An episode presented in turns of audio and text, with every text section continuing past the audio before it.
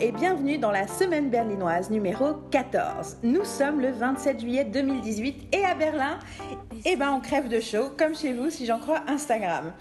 Après de longs mois de séparation, Marine et moi sommes enfin à nouveau autour d'une table pour déblatérer sans fin sur notre vie pop culturelle. Cerise sur le gâteau, nous avons embrigadé une culturo-popiste de passage, Carole. Bonjour les filles Bonjour. Comme on a plein de trucs à vous dire, on va directement diviser ce pod en trois parties. Ce chapitre sera consacré au cinéma, le suivant au livre et le dernier aux séries. Enfin, quand je dis ça, euh, vous savez qu'on trouvera le moyen de parler de milliards d'autres trucs. Alors, allez vous prendre un verre de thé glacé, attachez vos ceintures, on est parti.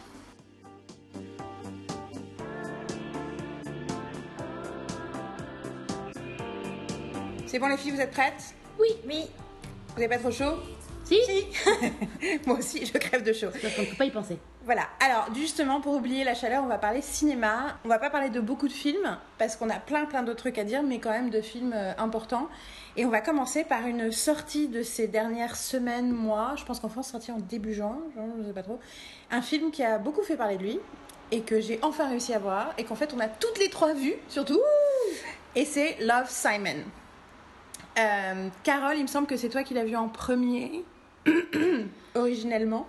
Euh, Est-ce que tu Oui. veux nous parler Est-ce que tu veux que je pitch le film et ensuite t'en parles? Vas-y, je te laisse pitcher le film. Alors, c'est une euh, teenage romantic comédie. Et c'est tout ce que j'ai envie de dire sur le film au départ comme pitch, parce qu'en réalité, ce n'est rien d'autre qu'une comédie romantique qui se passe au lycée. Il se trouve que le personnage principal est homosexuel, mais pour moi, c'est un peu accessoire. Enfin, c'est traité par le film, mais c'est pas la. Mais pour moi, c'est avant tout une teenage comédie. Donc, c'est comme tous les teenage comédies, c'est la dernière année du lycée. Et c'est un gamin ou une gamine parfois de 17 ans qui euh, découvre, qui, voilà, qui se prépare à l'âge adulte et à la fin du lycée. Ça m'a fait penser à The Duff, ça m'a fait penser à plein de trucs comme ça. On est sur du teenage high school movie de très bonne qualité. C'est comme ça que je pitcherais le truc. Alors moi, je l'ai vu une première fois, effectivement, fin juin, début juillet, je crois, avec la volonté affirmée d'aller voir un film gentil, d'avoir besoin de douceur, euh, dans un moment euh, d'intense euh, activité professionnelle. Et à ce niveau-là, effectivement, je n'ai pas été, été déçue par la, la douceur et le bien-être que pouvait, que pouvait générer ce film quand on le voyait. Alors c'est intéressant parce que je l'ai vu une première fois toute seule et je l'ai revu avec toi, Yael, il y a quelques jours. Et euh, Oui, lorsque vu, la, la- je l'ai vu la, première fois, moi j'ai été euh, enchantée de retrouver des, des acteurs que j'adore, que j'avais aimés euh, dans 30 Reasons Why, dans Parenthood en particulier. Donc il y a cette idée de, de retrouver une, une jeune génération avec laquelle on a des liens assez particuliers. Moi, j'ai aussi un, un goût immodéré pour les, les teen series et les teen movies en général. et je pense que ça ne se démentira jamais. Euh, donc ça fait partie de mes, marottes. Alors après, c'est vrai qu'il y avait au niveau de la, hum, la réception du film et du discours sur le film en France au moment de sa sortie, euh, beaucoup des hum, discours tournaient autour de la question du, coming out du personnage, hein, puisque c'est un jeune euh, garçon blanc de la classe moyenne supérieure qui semble avoir une vie tout à fait confortable et parfaite, avec deux parents très aimants, une petite, une petite sœur qui l'aime beaucoup, et euh, un garçon qui apparemment est sans histoire. C'est comme ça qu'il se présente voilà, lui-même, et qui euh, semble être dans des conditions parfaites pour pouvoir faire son coming out sans que cela soit problématique. Et l'absence de problème est un problème pour lui. Il ne, il ne sait pas comment, euh, comment, comment affirmer son, son identité. Et ça, c'est un petit peu. Euh, un petit peu une fausse piste finalement dans le film parce que effectivement le, film a, été perçu, a été présenté comme un film sur le coming out, alors qu'en réalité aujourd'hui le coming out n'est plus vraiment un, un sujet en fait, c'est une, une scène un peu récurrente qu'on trouve dans plein de séries, plein de films, mais depuis 20 ans. Donc faire un film sur ce sujet-là, ça sert à rien. Et l'intelligence-. Ça dépend dans quel milieu, dans, dans quel dans lieu, le dans contexte, pays, dans le contexte d'une production américaine mainstream avec un personnage dont l'identité est celle que je viens de décrire Ouais. où euh, ce, cette, euh, ce récit-là, ce canevas-là, a déjà été un peu usé jusqu'à jusqu'à la corde. Et, euh, et, effectivement, moi j'ai vu le film une première fois, un peu noyé dans tous ces discours-là. Et effectivement, je me suis dit, tiens, le film est très agréable, j'ai pris beaucoup de plaisir à le regarder, mais j'ai l'impression, euh, ah, j'ai une espèce d'impression que le film... Euh, est-ce que le film est vraiment utile? Qu'est-ce qu'il m'apporte que je n'ai déjà vu? Cette, impression d'un manque, d'un vide ou d'un prétexte qui ne, qui ne fonctionne pas. Et c'est vrai que je l'ai revu en me disant, bon, j'ai évacué tout ça. Et je l'ai revu avec le plaisir de retrouver ces personnages, cette énergie, cette douceur, cette générosité qui se dégage de tous les personnages du, du film et qui fait vraiment du bien. Et, tout simplement que Love Simon, c'est un vrai, euh, un vrai feel-good movie. Et que la question du coming out est un peu euh, ce que Hitchcock appelait dans euh, le cinéma policier un MacGuffin, une fausse piste. Hein. On pense qu'on est là pour chercher dans un film policier à partir d'indices euh, le meurtrier, etc. Alors qu'en fait le vrai sujet du film est ailleurs. Bah là le vrai sujet du film c'est pas est-ce que Simon va réussir à faire son coming out, c'est est-ce que Simon va trouver l'amour. ce, qui, ce qui fait que c'est un personnage plein et complet. Mais c'est rigolo que tu dis ça parce que je pense que c'est notamment de la part de la communauté homosexuelle qui se reconnaît dans le personnage de Simon donc aussi ces gens sans histoire ou presque sans histoire, mais pour qui quand même le fait de ne pas avoir de représentation de leur vie amoureuse était est quand même un vrai problème. Mm. Tout d'un coup, ce côté ah on peut, mais enfin ça me du coup ça me fait penser à Call Me By mais on peut vivre, on peut raconter une histoire d'amour homosexuel sans le stigme, les stigmas les plus mm. Sans, sans, être dans une histoire sur euh, la haine, sur euh, l'horreur, sur l'intolérance et sur la violence.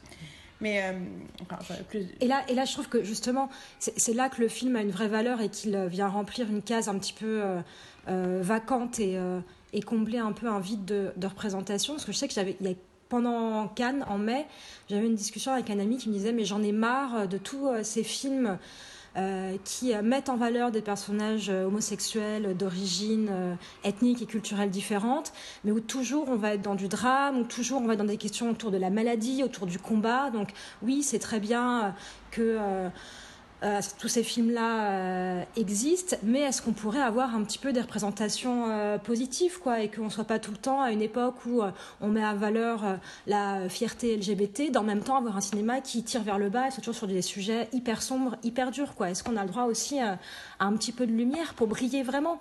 Et, ce film-là, justement, répond. Je trouve ça intéressant parce qu'on avait cette conversation fin mai et quelques semaines plus tard, Love Simon arrive et d'une façon répond à cette à cette demande-là, quoi. Mm, mm. Un petit peu de douceur dans ce monde de brut. Et toi, Marine? Moi, je suis d'accord avec elle, mais je dis, moi, ça fait plus longtemps que je l'ai vu, donc c'est vrai que c'est le, souvenir est plus lointain. En plus, j'ai pas eu, euh, j'ai eu le malheur de ne pas le voir sur grand écran, donc ça, ça, retire un peu de la magie du film quand tu le vois comme ça. Mais j'avais pas le choix parce que sinon j'allais louper, comme j'ai loupé tous les films, donc il fallait que. Hein. Et ben, et puis euh, non, je suis d'accord sur le fait que c'est un c'est agréable de voir un film sur ce sujet, justement, euh, happy movie, quoi, genre euh, qui parle des, belles choses de l'amour, quoi, en fait. Donc, c'est. Euh. Moi, ça m'a plu. Et j'aime bien aussi l'idée qu'il y y a quand même quatre adolescents au milieu et il y en a un qui est homosexuel, mais les trois autres ne le sont pas. Et leurs histoires de second plan sont quand même vraiment traitées aussi. Et il y a quelque chose sur le fait que, du coup, le film parle des affres de l'adolescence et des premiers émois et de la confusion des, du, moment où tes amis deviennent tes possibles amants ou pas. Euh, il y a quand même cette truc-là aussi qui est derrière et ça montre à quel point c'est un film sur l'adolescence, l'amour adolescent, qui se trouve avoir un personnage homosexuel. Mais effectivement, la question du coming out est dedans, mais elle est beaucoup plus dans l'idée de. Enfin, c'est presque une métaphore pour l'acceptation de, de, notre identité d'adulte émergent.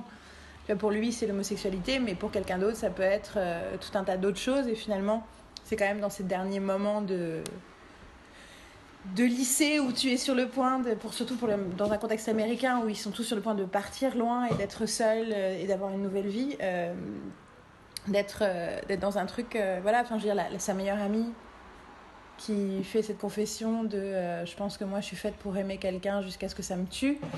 Tu sens qu'il y a une drama il y a une, il y a une teenage drama un teenage drama qui se joue à côté. Et d'ailleurs j'ai j'ai presque regretté, pour revenir, dans, pour revenir dans les détails du film, j'ai presque regretté qu'il euh, n'y ait pas plus, qu'il ait pas plus de, qu'il fasse pas plus cas du fait que Simon utilise quand même ses copines comme des pions Mhm. pour se protéger. Et sans que ça devienne jamais vraiment creepy et quand même en mode euh, bon bah je vais faire en sorte qu'elle soit tout le temps à côté du mec un peu lourd qui veut la draguer parce que comme ça moi je, mon secret va être protégé. Ce qui dans un contexte de harcèlement sexuel est pas super cool quand même. Mm. Parce que ça veut dire que tu passes euh, que t'as un mec qui est hyper lourd avec une fille, il passe son temps à la foutre la fille en présence de ce mec et la laisser avec ce mec et tout ça. Euh, eux, il se trouve que ça ils ont choisi de pas montrer que, ce, enfin, que ça devienne pas creepy et qu'elle lui dit en plus, elle lui dit je ne suis pas un morceau de viande. J'aurais voulu dans un monde idéal qu'à la fin ils lui disent à elle et à son autre copine effectivement j'aurais pas dû vous traiter comme ça, euh, j'aurais dû reconnaître que enfin c'était vraiment pas cool. Ouais. Il n'y a pas ce moment-là, ce qui me semble en fait très réaliste.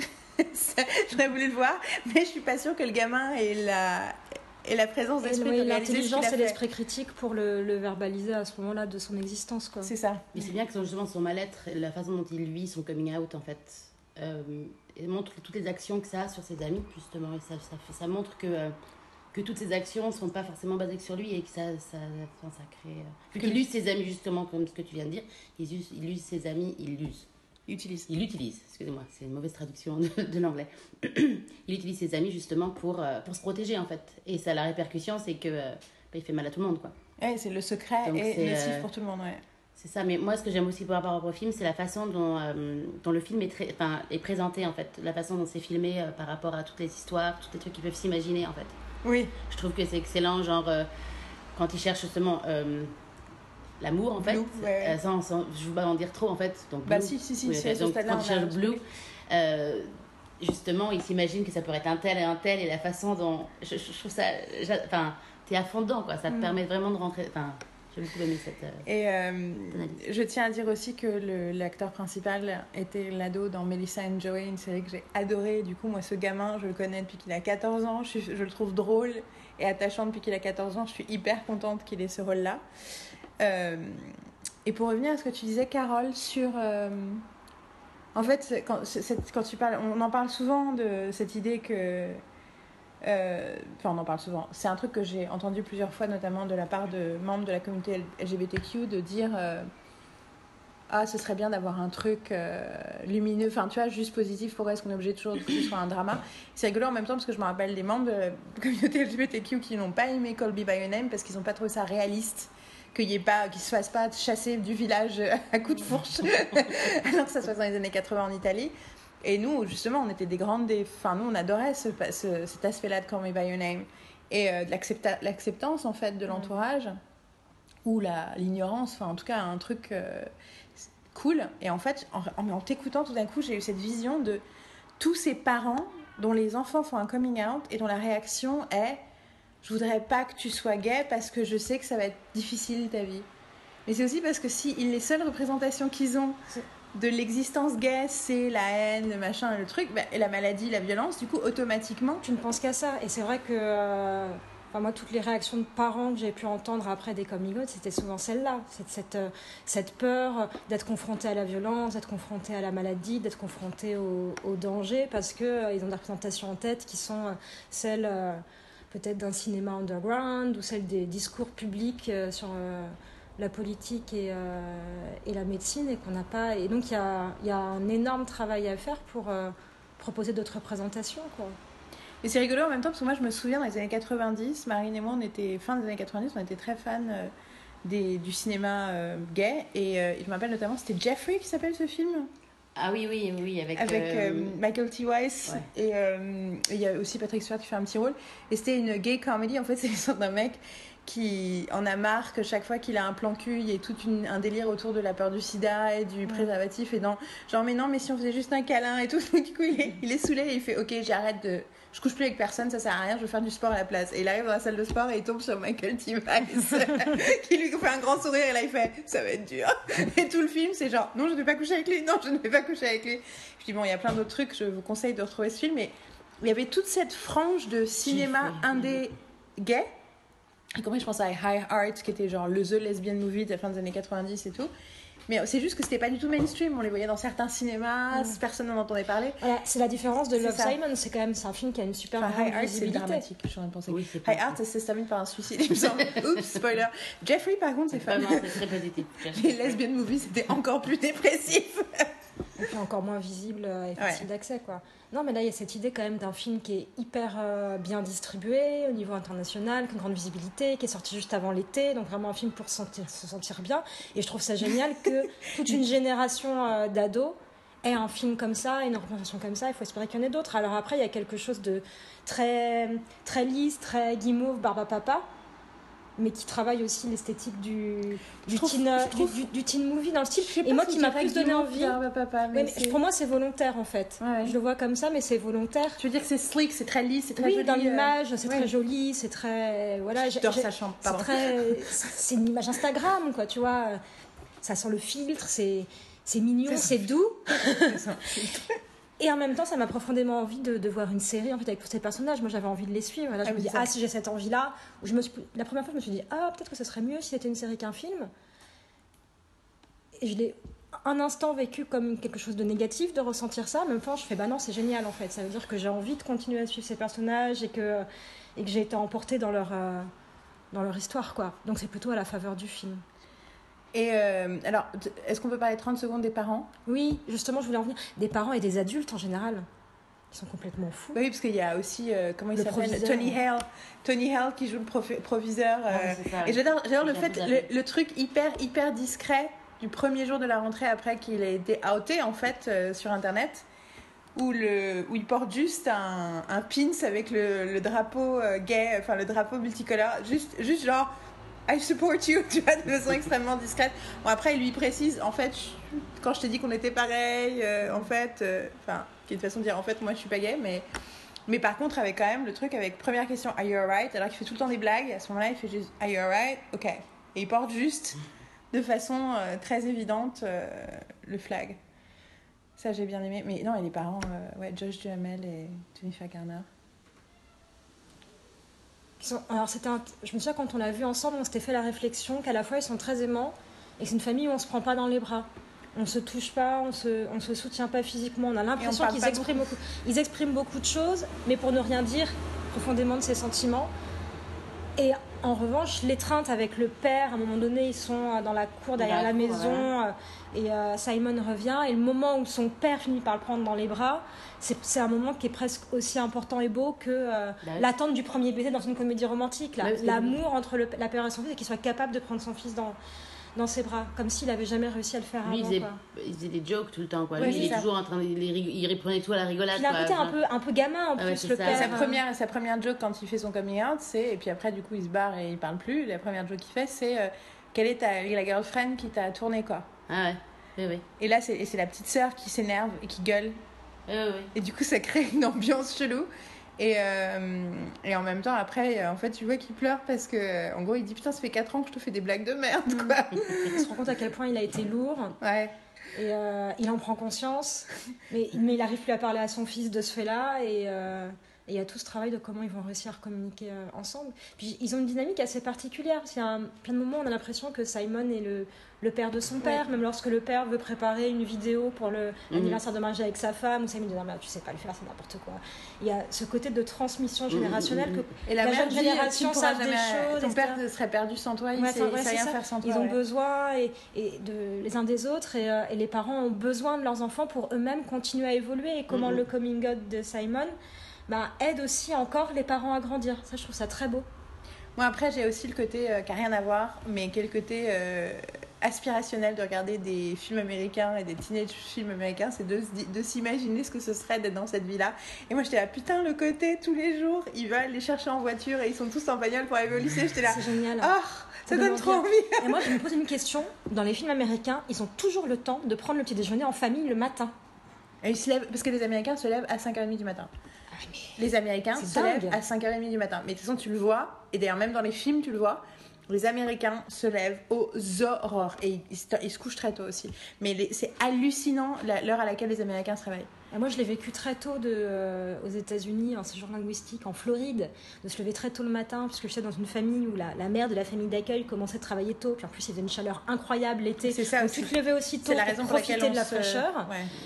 Et c'est vrai, dans les films, je me dis, mais les gens ont toujours le temps de prendre le petit déjeuner super longtemps, mais moi, je dors, quoi, au lieu de manger, le choix de dormir.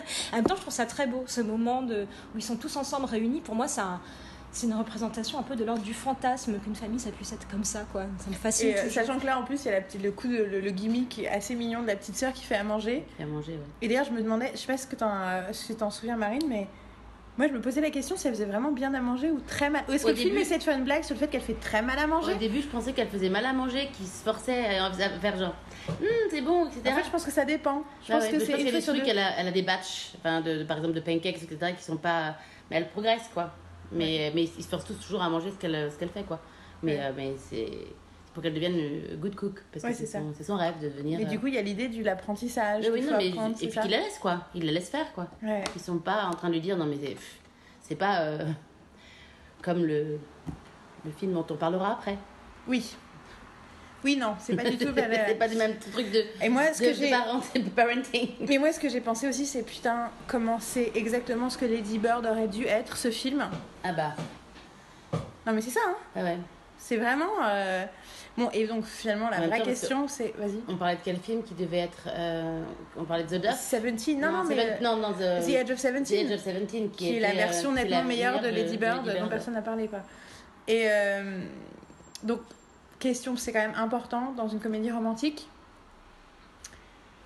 Le, le big reveal, le moment euh, fatidique romantique, vous en avez pensé quoi? Moi j'étais très heureuse. Ouais, J'espérais trop que ce soit J'espérais trop lui. que ce soit Ouais, lui moi et j'ai- et et cru quand même. J'ai cru que c'était. j'ai- quand même cru. euh, Enfin, j'ai pensé que ça, ça serait lui de toute façon. Et je sais pas, il y a- je trouve qu'il y a des petites choses qui se jouent dans, le, dans les regards et surtout en le revoyant, tu dis ah ouais c'est sûr qu'en fait c'était lui. Bah, C'est sûr qu'il rega- il regarde les Simon regards- quand même. ouais, de il façon regarde très Simon de façon différente, très et insistante, différente et, du, et voilà, et ils c'est ont, assez et subtil puis, ça. ils- puis ils ont une vraie, un vrai échange. Mm. Les autres, euh, il y a moins d'échanges. Le truc, c'est que ils, se, ils passent des moments ensemble. L'autre, il s'imagine des situations aussi avec les autres. Pas des trucs qui se passent vraiment, en C'est fait. vrai. Et en fait, ils se croisent légèrement à chaque fois, mais genre, euh, non, c'est, ils s'imaginent des trucs. Mm. Enfin, ça, il y a rien qui s'est vraiment passé. La seule vraie Interaction. interaction qu'il a eue, c'est avec lui, quoi. Tout à Où il y a eu vraiment des, un, un, un échange et, euh, So cute. et donc tu Que j'ai quand même. Et puis c'est quand même super beau que là, à la fin ça se passe sur une euh, grande roue quoi. Ouais. Les vertiges de l'amour. Mais moi, c'est- Moi, ça m'a réconcilié avec la grande roue parce que j'ai beaucoup le vertige. Je n'ai jamais monté là-dessus. Ah, moi, et ça trouvé réconciliera pas avec la grande roue parce que j'aime pas, c'est trop lent et euh, j'aime pas. On se fait chier, on est d'accord Ouais, puis surtout, moi, je pense à 911. euh, Ah oui, bah euh, non. Ouais, d'accord. C'était une grande roue? C'est une grande- Je sais pas, c'est un truc. Non, non, c'est un. Peu importe. C'est un- en tout C'est cas, un c'est. grand huit. Oui, C'est bah, oui, bah, bah, Parce que la grande rue. Euh, C'est la grande rue. La grande roue. Non, moi, au début, je Oui, putain, toi, tu l'autre, il monte- rouler l'autre, il monte sur le truc et personne n'applaudit. Et en fait, ils attendaient juste qu'ils s'embrassent. Ouais, ils ont, la- ils ont Mais euh, j'adore quand il y a le l'abruti Martin, c'est ça son nom, je sais plus, enfin Oui. l'abruti qui qui arrive et fait It's me, it's me, genre il fait vraiment? Oui, non. Et, et on dit que le- et on dit que le per- et c'est intéressant parce que le personnage est complexe. Du coup, c'est pas juste un gros lourd euh, Ah bah, qui a une obsession sur une fille, etc. Voilà, mais il, il a à plein de moments. Et même s'il y a des moments où il est un peu dans une perspective de, il peut apparaître comme un harceleur. On voit déjà que euh, la fille par laquelle il est euh, attiré et fasciné, il a envie de la valoriser, de la mettre sur un piédestal. Il y a cette scène qui est très belle aussi quand ils sont dans l'espèce de Diner. de diner où il lui dit euh, I deserve a fucking superhero. debout, I'm a superhero. Non, I veut- deserve a I superhero. deserve a superhero. Je sais plus ce qu'il lui fait dire exactement. parle de mais son- elle parle il de son père il veut qu'elle euh, il veut ouais. qu'elle se, libère et la, la valoriser. Vas-y, euh, impose-toi, tu es génial et crie, tu peux le crier haut et fort. Donc, donc tu te dis que c'est pas, c'est pas juste un gros lourd hyper frustré qui veut réussir à choper une nana, comme peut y avoir ce genre de personnages dans les films teen, qu'il est beaucoup plus que ça, que dès le départ il s'impose dans la scène aussi euh, où euh, Simon va chez Martine et euh, où Simon commence à sortir tous les t-shirts de Martine en disant non mais tu peux pas t'habiller comme ça, les filles elles ont pas envie euh, de, de voir des messages sur tes t-shirts et tu leur expliques qui t'es et où Martine a une super belle réaction et dit non mais je veux pas que tu me changes, je veux qu'elle m'apprécie pour ce que je suis. Ouais. Mm. Et parce que là, Simon est un- pour le coup un petit peu, euh, un, petit peu, un petit peu, un petit peu rigide. Et Il y a plein de moments où il est comme ça. Simon, Il a plein d'issues, ça, c'est Ouais. clair. Et, et, et, Martine est super, euh, super intéressant. Enfin, il dit, ouais, voilà, mais non, mais je j'ai j'ai pas envie qu'on me change, mais j'ai envie que que euh, qu'on puisse voir derrière ma, carapa- ma carapace. Je sais que je peux paraître lourd, mais je suis pas que ça. Et petit à petit, il le révèle. Et dans cette scène du diner, et au moment de la grande roue, je trouve ça magnifique le fait en même temps qu'il dit, c'est moi, c'est moi, c'est moi, parce qu'il a, Il veut pas, il je a, il pas a pris, ça. il a pris conscience de la, de la, de la violence de son geste lorsqu'il a outé Simon, quoi. Donc, euh, Mais moi, je donc pense lui, que pour le coup, il a un comportement, je trouve, beaucoup plus mature que Simon, qui ne s'excuse Bah pas auprès des, filles. Simon, il est tellement en, coin- coincé Ouais, dans ses euh. problèmes et dans ses, dans ses, ses Non, il voit rien, en fait. il voit rien de ce qui se passe autour de lui, quoi. Il voit juste des trucs qui sont liés à lui, quoi. Mais euh, d'ailleurs, on avait ce débat en sortant du film. En tout cas, moi, en général, je trouve le film vachement bien. Ça m'a vraiment plu. Bon, les choix de musique sont super. hein, Mais après, c'est Jack Antonoff qui est euh, music supervisor, donc euh, ça n'étonne personne. Mais la musique est vraiment bien.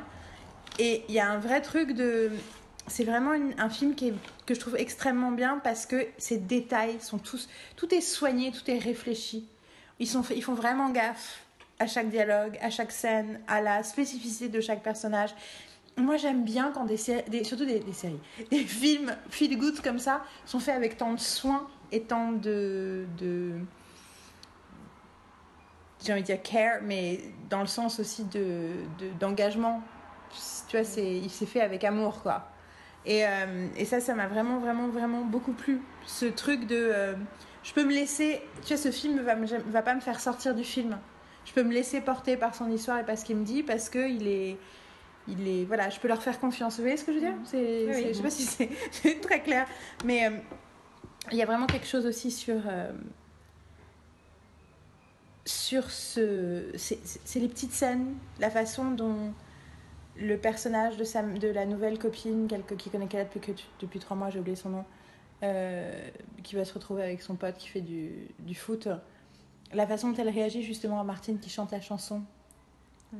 La façon dont elle est gênée, mais en même temps, elle s'enfuit pas, elle lui fout pas la honte. Elle, enfin, tu vois, il y a des plein de petites choses qui montrent que tous les personnages ont un cerveau, un... Ah oui, et donc le débat qu'on avait avec Carole, je veux savoir ce que tu en penses, Marie, si tu t'en souviens, c'était est-ce que euh, quand il dit qu'il pensait que sa meilleure amie était amoureuse de leur pote, est-ce que c'est vrai ou est-ce que c'est un... Il dit juste ça pour se dédouaner du truc. Est-ce qu'il savait que sa meilleure amie était amoureuse de lui, quoi? Je suis pas, je pense pas parce que je pense qu'il est tellement, euh, il voit comme il voit comme, il présente le personnage comme quelqu'un qui va voir un petit peu pas ce qui se passe à côté de lui, à part sa propre personne, un petit peu. Euh, je suis, non, je pense pas qu'il se soit. Je Oui. pense pas, je pense pas, je pense pas qu'il pensait qu'elle était amoureuse. Après, il s'est pas posé la question de savoir de qui elle était amoureuse. Il s'est juste dit tiens, euh, peut-être qu'il s'est dit que ça l'arrangeait aussi, tu vois, qu'il soit, qu'elle soit amoureuse de son pote comme ça, tac tac tac.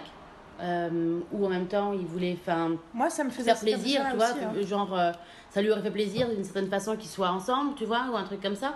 Donc en gros, euh, il s'est peut-être, il a peut-être cru que ça serait une bonne chose, tu vois, donc il a, il a fait ce truc-là, mais euh, je pense pas qu'il est au, non, il a pas, il, n'a pas douté, parce qu'en même temps, je pense qu'il a aussi une image de lui, comme il est, il sait qu'il est gay et que, enfin, il arrive pas vraiment à se penser que quelqu'un peut tomber amoureux, à, à tomber amoureux de lui ou quoi que ce soit, il peut pas s'imaginer que sa meilleure amie est amoureuse de lui, tu vois ce que aussi. Donc il y a, Mais il c'est pas ça la conversation qu'on avait autrefois, parce que là, là on a déplacé un peu. Mais je suis d'ac- je suis d'accord avec toi, mais c'est que dans ce que tu- qu'on avait discuté du film après l'avoir vu ensemble, euh, Yael, il y avait cette euh, idée pour toi que euh, sa meilleure amie euh, était, euh, était amoureuse euh, de, son pote, pote, oui. le footballeur. Oui. Alors que là, c'est pas la même chose que ce que tu dis. C'est que tu dis, il ne savait pas qu'elle était amoureuse de lui, mais il n'avait pas forcément l'idée qu'elle puisse être amoureuse de l'autre garçon. Oui, mais il moi- moi- utilise, moi- mais moi, je euh, pensais que- ce- moi, ce serait beaucoup plus simple si je me souvenais du nom des personnages. Je, je, je On va dire Ronaldo. Simon, Voilà, Ronaldo, Ronaldo. on va dire Yoko parce qu'elle s'habille en Yoko Ono à un moment. ou Anna Baker, si on veut. C'est le nom sur lequel on la connaît aussi. Dans 30 Reasons Why. Que je n'ai toujours pas vu, donc je n'en sais rien. Et, la première euh, saison, faut jouer à la deuxième d'ailleurs. Et euh... oui, mais c'est quoi tu, tu me disais que dans les, tu sentais que dans Moi, les je moi, regards le vois tout de de, la nana, euh, Simon avait l'impression que euh, sa meilleure, moi, sa amie regardait le- leur autre pote et donc, Je- et donc, et donc s'il la, il jetait dans les bras du mec. J'avais, je savais qu'elle était amoureuse de Simon direct. Oui, mais est-ce que et donc est-ce que tu avais l'impression que Simon pouvait penser qu'elle était amoureuse de l'autre garçon j'avais pas l'impression. Ou est-ce que- qu'il le fait juste parce que ça l'arrange Il y a le mec à côté, elle- il, Ça, veut les, il veut les caser ensemble, puisque ça lui permet de Ça, je mettre... sais pas, je pense que. euh, je pense que ça. d'un certain côté, soit ça, soit ça l'arrange un peu parce que c'est- il, est, il serait content qu'elle soit avec son meilleur pote, enfin, Mm. comme ça. Ou euh, peut-être qu'il pense, c'est possible qu'il pense qu'elle soit amoureuse de lui. Mais euh, c'est pas un truc que je. Donc, moi, Le truc que je suis sûre, c'est que lui ne sait pas qu'elle est amoureuse de lui. Ouais, mais ça on est d'accord. mais c'est sûr. mais tu que sais tout de suite qu'elle, elle est amoureuse de lui à 3 km. Alors, non, alors, du coup, c'est ça que j'essaie de dire. Moi, non, je- je ne suis pas du tout d'accord avec moi, ça. je- moi, je- Parce que le film montre plein de fois. Elle, elle, elle exprime de la jalousie chaque fois que le footballeur exprime, dit un truc sympa et intérêt, ou a l'air intéressé par la quatrième. Et c'est pour ça qu'il brouille, il brouille Léa. les pistes. Léa. Et le Ronaldo, il s'appelle comment? Ah non, ça c'est, non, ça c'est l'autre. Nick, Nick. Ouais. Et la, et la quatrième? Abby. Abby. Donc chaque fois que Nick dit un truc à Abby ou regarde Abby, ou il y a Abby à côté de Nick, c'est souvent là que Léa exprime un truc, euh, elle lève les yeux au ciel, elle est énervée, on l'écoute pas. euh. Donc du coup, pour moi, le film brouillait vraiment les pistes là-dessus, et du coup je me suis posé la question de tout le début, puis même jusqu'à ce qu'elle finisse par le dire, même si après d'un point de vue narratif ça paraissait évident que c'était plus intéressant qu'elle soit amoureuse de Simon, et encore j'étais pas sûre, c'est je me dis en fait il joue vachement sur l'ambiguïté qu'on sait pas de qui elle est amoureuse ou de qui elle, à qui elle s'intéresse. Par contre ce qui est sûr c'est que lui quand elle parle du fait d'être amoureuse de quelqu'un, lui immédiatement parce qu'il le dit dans la voix off, lui il part du principe qu'elle est amoureuse de Nick. Mhm. Oui, oui. Mais elle lui fait euh, une confession et il dit oh là là c'est terrible, un de mes amis aime un autre ami et il n'en sait rien. Donc euh, pour lui c'est une évidence. Mais pour moi c'est pas tant que Simon voit parce qu'elle a raison il voit rien. Donc je sais pas si Simon voit ou pas mais en tout cas moi spectateur j'ai vu des choses qui me qui brouillaient les pistes pour moi. Moi, j'ai pas vu la même chose que toi, mais c'est pas grave. Euh, en revanche, là, ce qui m'interroge, c'est que ça change la donne.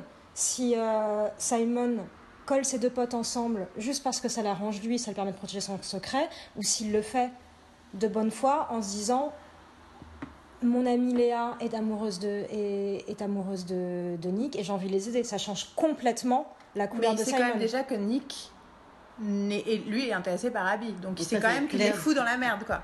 Tu vois ce que Oui, je veux mais dire? c'est malgré tout, Mais ça, moi- change moi- la perception que j'ai que j'ai de Simon selon tu Ah vois, bah pour les- moi c'est c'est évident qu'il est sûr que Léa est amoureuse de, de Nick. Il se trompe, mais pour moi c'est Mm. non mais tu vois c'est pour moi c'est évident Mm. euh, et jusqu'au bout et que, et que pour moi il ment pas du tout quand il dit qu'il euh, mais je sais que t'es amoureuse de Nick et il fait mais non abruti je suis pas amoureuse de Nick. Enfin, genre, en plus surtout je ne vois pas pourquoi il mentirait à ce moment-là. Pourquoi il lui dirait je sais que t'es amoureuse de Nick en pensant je enfin, en- tu vois à ce stade où il a fait son com- Mhm. où il a été outé parce qu'il a pas fait son coming out où il a été outé et où il est machin pourquoi il lui dirait un mensonge en fait. Donc Chers auditeurs, nous avons besoin de vos opinions sur le sujet. Je suis sûre qu'il y en a plein qui ont plein d'interprétations. Puis sinon, on reverra le film en, avec, en faisant pause pour regarder. Ouais, mais en, en soi, j'ai vu des choses différentes sur les deux fois que j'ai vu le film et ça me dérange pas que toutes ces réalités cohabitent. quoi. Ah oui, non, c'est sûr. Mais, euh, mais c'est sûr que. Je pense que de toute façon, au-delà de la couleur, effectivement, ça change la couleur de Simon, mais au-delà de ça, il y a l'idée qu'en fait, il sait pas exactement pourquoi il fait ce qu'il fait, parce qu'il a 17 ans et que moi, quand j'avais qu'il est- 17 ans, oui, euh, je faisais juste parce en que- plein milieu d'un imbroglio euh, Voilà, émotionnel, émotionnel compliqué, euh, compliqué et qu'il essaie de se dépatouiller avec ça et qu'il fait des erreurs de bonne foi, quoi, tout simplement. Mais euh, non, en tout cas, euh, un vrai plaisir de voir ce film et j'étais très heureuse de le voir au cinéma. Et si jamais ça repasse un jour sur grand écran, Marine, on ira. Tout à fait. Parce Le que c'est bien, c'est en fait d'en parler. C'est comme ça que tu te rends compte que tu aimes un film aussi en, en podcast, par exemple. C'est que quand tu as fini de parler du film, c'est est-ce que là j'ai envie d'aller de, de partir et d'aller regarder le film ou sinon c'est genre tu vois Transit, on en parle, j'ai pas envie de retourner le voir. Mais celui-là, je me dis genre hmm, Ça nous avait fait parler bien. Et j'ai Seventeen. réfléchir parce que moi finalement la bonne nouvelle qui n'a rien à voir avec le podcast, c'est que je ne travaille pas dimanche. J'ai Ah. donné, j'ai donné mon truc et je voudrais voir si Love Simon ne passait pas à midi et demi mon truc. Parce que j'irais bien le voir. Ah, c'est clair. Bon voilà, c'était un petit. Non, en fait, c'était la façon dont Marine annonçait qu'elle allait quitter le, le reste de l'enregistrement du podcast parce qu'elle va voir Love Simon dans cette Voilà. Bon, en tout cas, merci pour cette euh, conversation euh, détaillée sur ce film. Alors, le deuxième film, parce que oui, on va parler que de deux films, mais vous savez que le podcast sera quand même pas grave, ça extrêmement long. sera une heure de toute façon sur chaque sujet. Ça fait pas une heure qu'on parle, là. Attendez. Euh, là, ça fait un petit moment, je pense quand même. 33 minutes, c'est bien, on a un 27, film, on a veux dire. 27 minutes pour le deuxième film, on va pas en parler longtemps. Genre, Waouh. y a rien à dire. Il n'y a rien à dire. Spoiler alert C'est un mensonge. Euh, alors, le deuxième film, on va- je vais vous dire tout de suite le titre et je vais tout de suite vous annoncer une mauvaise nouvelle vis-à-vis de ce film. Et ensuite, Marine va vous dire comment on s'est retrouvé à aller le voir. Euh, c'est un film qui s'appelle Puzzle. Et non, ce n'est pas un film sur le. Ce n'est pas un spin-off de How I Met Your Mother où ils ouvrent enfin le bar. Bon, pour ceux qui ont vu How I Met Your Mother, vous comprenez.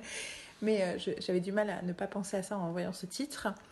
Donc c'est un film qui s'appelle Puzzle de Mark Tuttle Taub qui sort aujourd'hui même 27 juillet aux États-Unis, qui sort le 7 septembre en Angleterre et nulle part ailleurs apparemment pour l'instant. Euh, c'est passé, ça a commencé euh, à Sundance en janvier, ça a fait quelques festivals mais pas des gros festivals. Et euh, c'est un film qui est un remake d'un film argentin de 2010, donc peut-être que c'est pour ça que on n'entend pas assez parler. C'est avec Mary McDonald. On vous racontera après sur quoi c'est. C'est une histoire très simple mais très belle et très profonde selon moi. Et ça, donc, on ne sait pas du tout si vous le verrez un jour, mais à un moment ou un autre, ça risque de sortir en DVD et on vous invite à l'acheter à ce moment-là. On va d'abord en parler de façon claire et puis à un moment, on va parler en, spoiler euh, pour ceux qui ne veulent pas le voir ou ceux qui l'ont vu en festival ou ceux qui écoutent ce podcast dans 5 ans et ont déjà le DVD. Voilà. Marine, comment est-ce qu'on s'est retrouvés avec Carole et toi à aller voir Puzzle? Alors, Puzzle, donc on est allé voir mercredi, donc le jour d'avant, mardi. Tranquillou, j'étais en train de regarder mon téléphone pour changer de tout. Et d'un seul coup, je vois quelque chose qui apparaît sur mon téléphone et je me mets à crier comme une tarée et à arriver dans le salon. Euh, je sais plus ce que j'ai dit, ils ont dû m'entendre, je sais pas, genre Ah Ah Et euh, en leur disant euh, Il faut absolument qu'on aille. euh, euh, Non, je crois que tu as déjà dit Dustin. Dustin, ah oui, non, Dustin, euh, Dustin O'Halloran et Anne Brun on fait un concert demain soir. Et c'est en plus une prélude d'un film. Le film, j'en ai absolument rien à foutre à ce moment-là, mais vraiment rien à foutre. Il y avait juste deux personnes qu'on adore qui jouaient et qui faisaient un petit, euh, un petit concert au Babylon Meter, euh, donc qui est un vieux cinéma de Berlin. euh, donc en plus, un endroit super pour, pour, Voir des euh, films. pour voir des films et pour amener ces demoiselles qui n'étaient encore jamais allées. Et, et donc, bien sûr, je suis allée chercher sur, sur Internet et voir euh, 10 euros pour voir euh, deux idoles. Donc, euh, on s'est empressé de prendre des places. euh, et bien sûr, avec la chance, je ne travaillais pas le lendemain, donc c'était genre parfait. Et, euh, et on a pris des places, on a crié, parce qu'en plus, euh, enfin, moi j'ai crié, j'étais vraiment très excitée. aussi. Et puis, euh, et parce qu'en plus, Yael devait. Moi, je voulais pas passer par un truc, donc il fallait qu'elle me donne sa carte de crédit. Et, et, et elle prenait sa carte et elle venait vers moi. Je dis, mais donne-moi ta carte Et elle, genre, mais. Bon, donc on se gueulait dessus, etc. Et après, elle me l'attend. Je dis, non, mais non, tu me mis tes numéros Et- Genre, le parce truc. que- Cette Le reconstitution truc, est parfaite. et dépêche-toi, et dépêche-toi, parce que sinon, on va plus avoir de tickets. Dépêche-toi, dépêche-toi Et du coup, alors ce qui était très drôle, c'est qu'on était toutes les deux en train d'hurler. Donc, on vous expliquera après exactement pourquoi d'où on les connaît. Mais Dustin O'Halloran et Annie Brun sont deux musiciens, chanteurs qu'on connaît depuis très longtemps de façon complètement séparée. On ne savait pas qu'ils se connaissaient.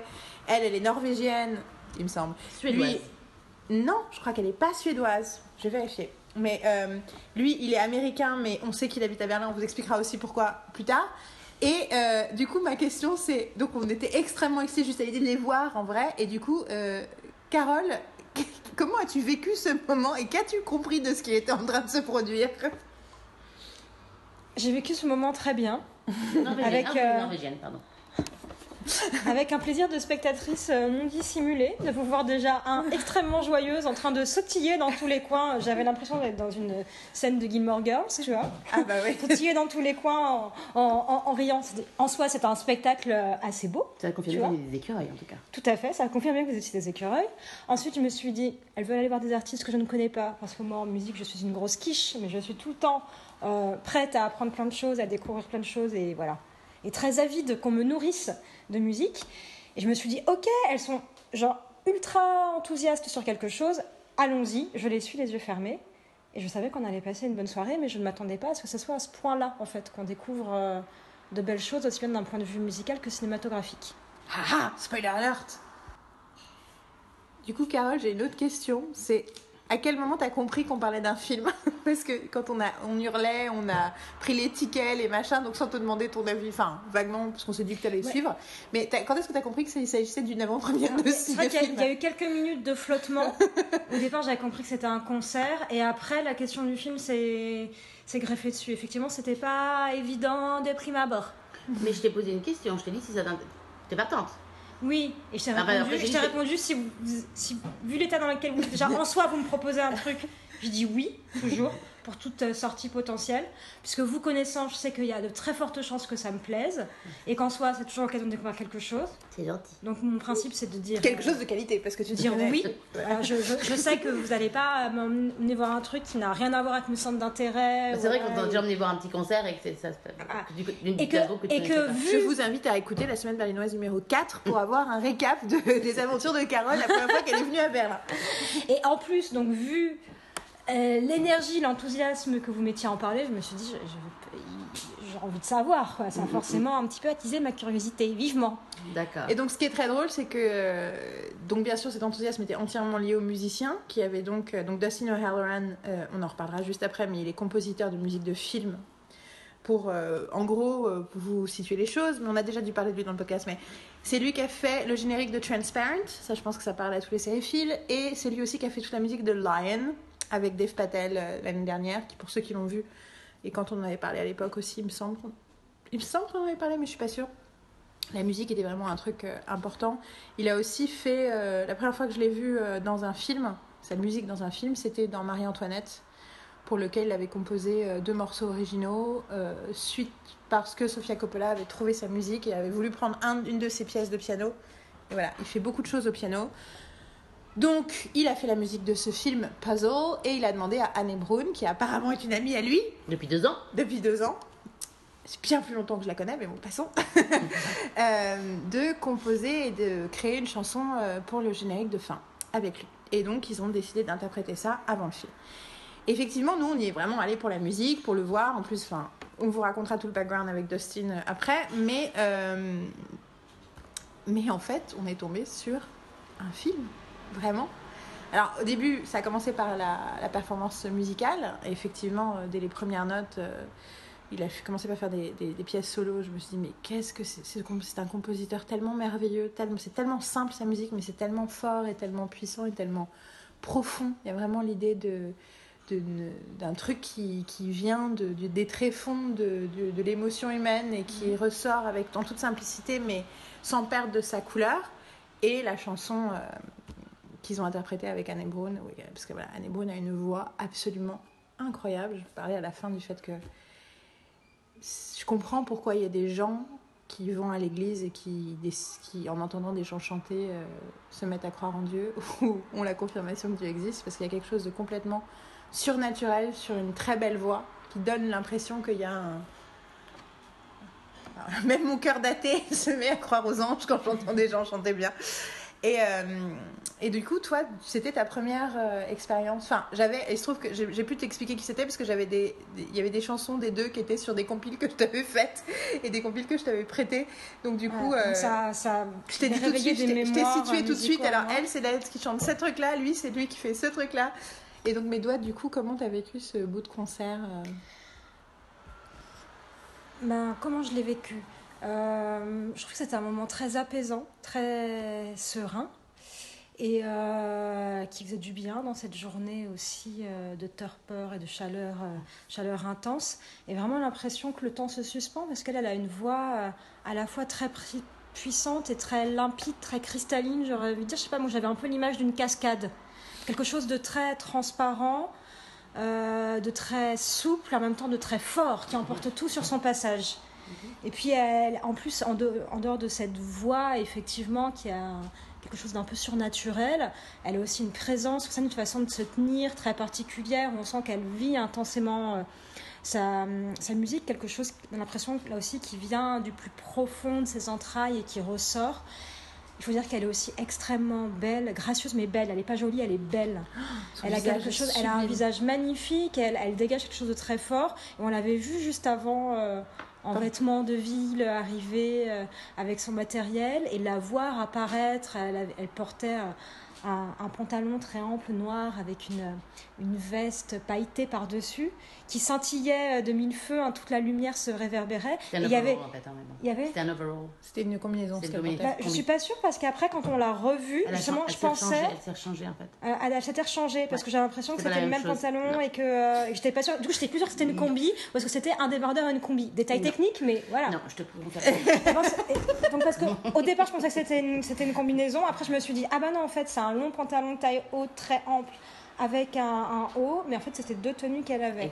De. Donc en, en- en gros on l'a vu quasiment dans trois tenues différentes, Pratiquement. ouais. entre l'avant, la scène et l'après. Voilà, détail technique, mais qui a son importance pour dire à quel point cette femme nous a fascinés aussi Tout à fait. dans, euh, dans, la, dans, dans sa grâce et comment elle, euh, elle, euh, elle raconte quelque chose et elle construit sa présence aussi par la façon de théâtraliser son apparence et cette veste qui euh, scintillait de mille feux était complètement enfin annonçait ce que sa voix allait être dans ce côté cascade je sais pas j'ai vraiment ce motif de la cascade qui me venait à l'esprit euh, au moment où je l'entendais chanter Et du coup, euh, Marine, toi aussi, tu les avais jamais vus jouer? En fait, tu- Dustin, tu l'as rencontré, on va en parler une fois à peu près, mais tu l'avais jamais vu jouer. Et tu avais jamais vu, entendu en live euh, chanter Anne Brown? Non. So, what did you think?